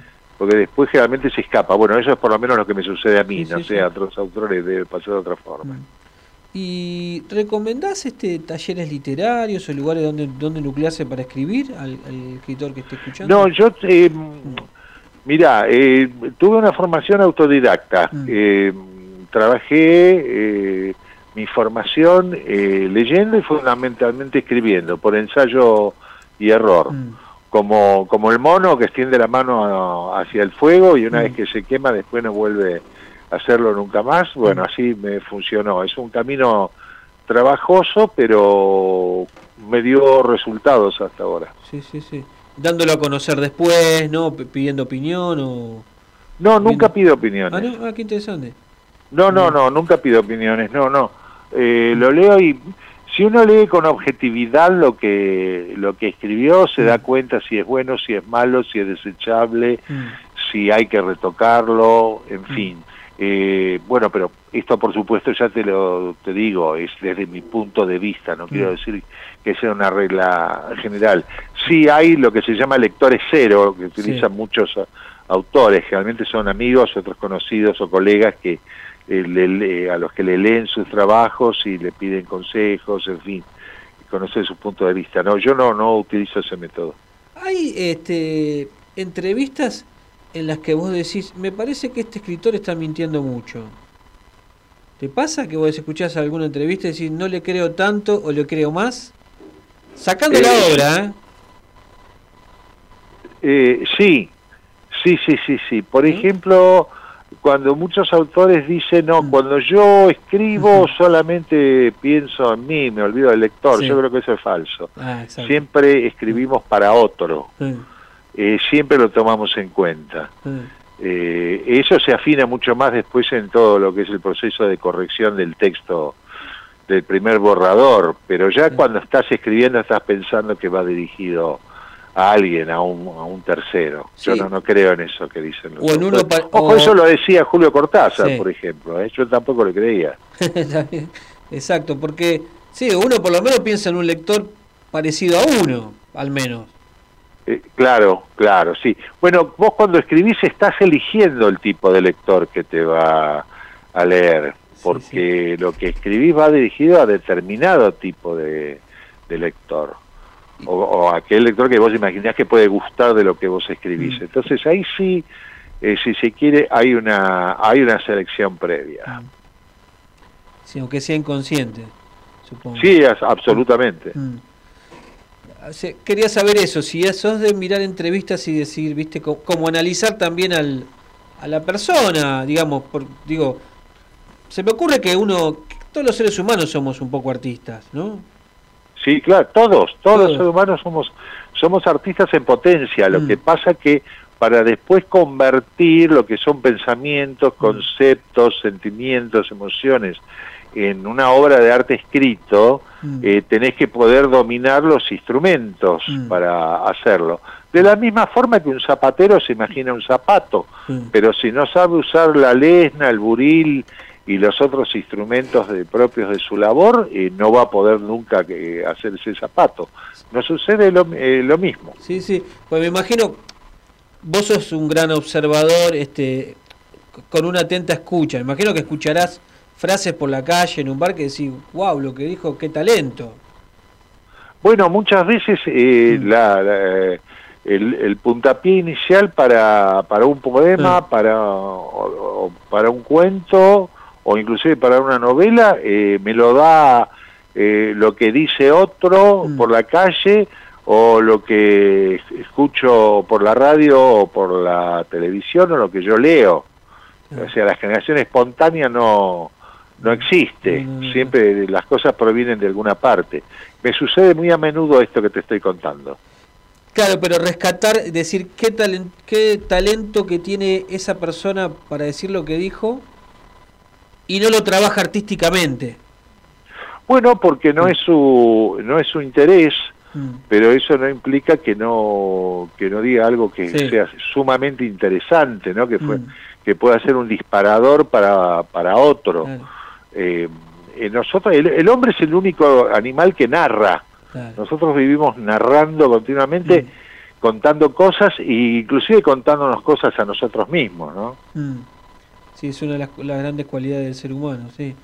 Sí, yo que tengo también esas cuestiones con lo, con lo, con querer averiguar un poco, ¿no? Sobre el escritor y, también, este, en la entrevista voy depurando a veces, no a vos, digo la entrevista, escuchando otra entrevista, ¿no? A, otras, a otros escritores eh, en esto me convence y está muy bueno y esto me parece que por ahí, este, si no lo dice, mejor. sí, sí, a todos nos sucede un poco lo mismo, ¿no? sí, sí, porque... Bueno, es como el trabajo, ¿no? De, la curiosidad. Creo que para leer también hay que ser un poco curioso. Es fundamental ser curioso. Mm.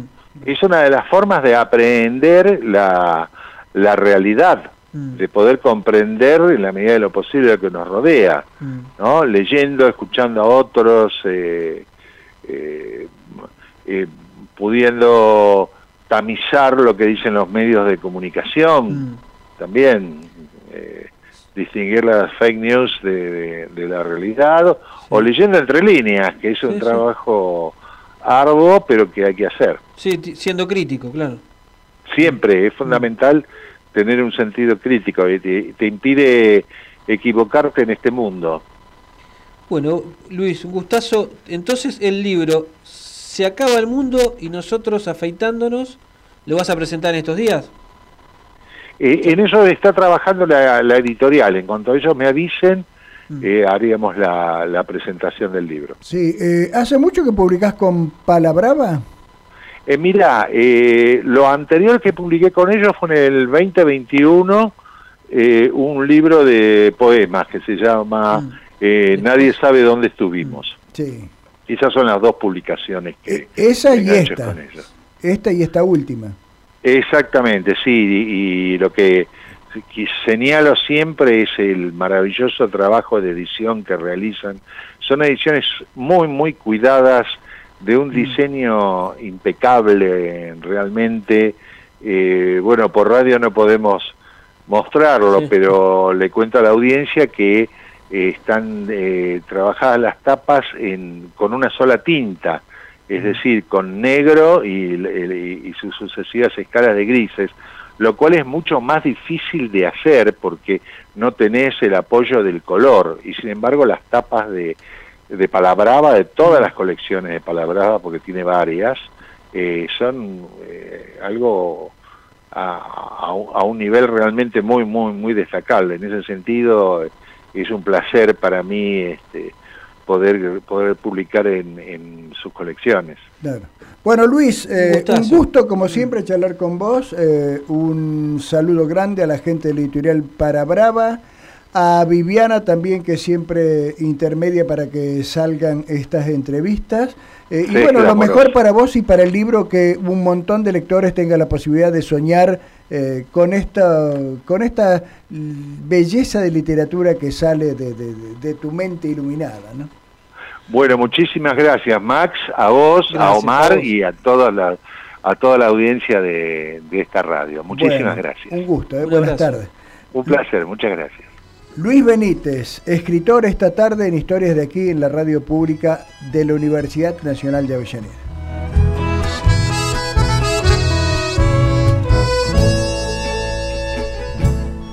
Bueno, eh, ¿tenés barroquiales? Tengo... ¿Dónde vamos a leer en micrófono abierto? Posiblemente vaya al evento de Raíz Negra o también está este del Marcelo Saraceno. Lindo evento, Interesante.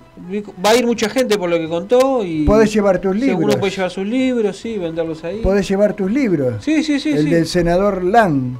Martín Lajan, senador nacional, sí. También la novela puede vender. Como pan caliente. Actual, ¿no? Bastante actual, ¿no? Mm. Eh, y después, bueno, está el evento a la noche. ¿Y Sol y Luna dónde va a estar?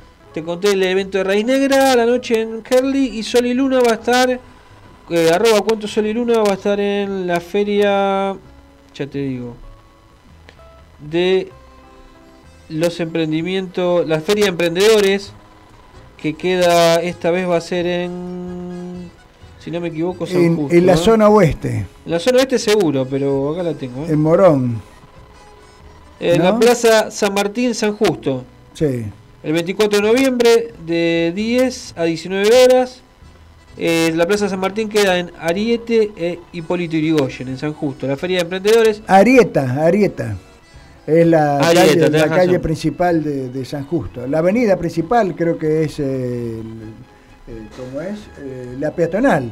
La peatonal. Exacto. Ahí vamos a, van a, va a estar el puesto de Cuento Sol y Luna de 10 a 19 horas. Este fin de semana, este día solo va a estar ahí la, bueno. el stand de Cuento Sol y Luna, ya terminando el mes de noviembre.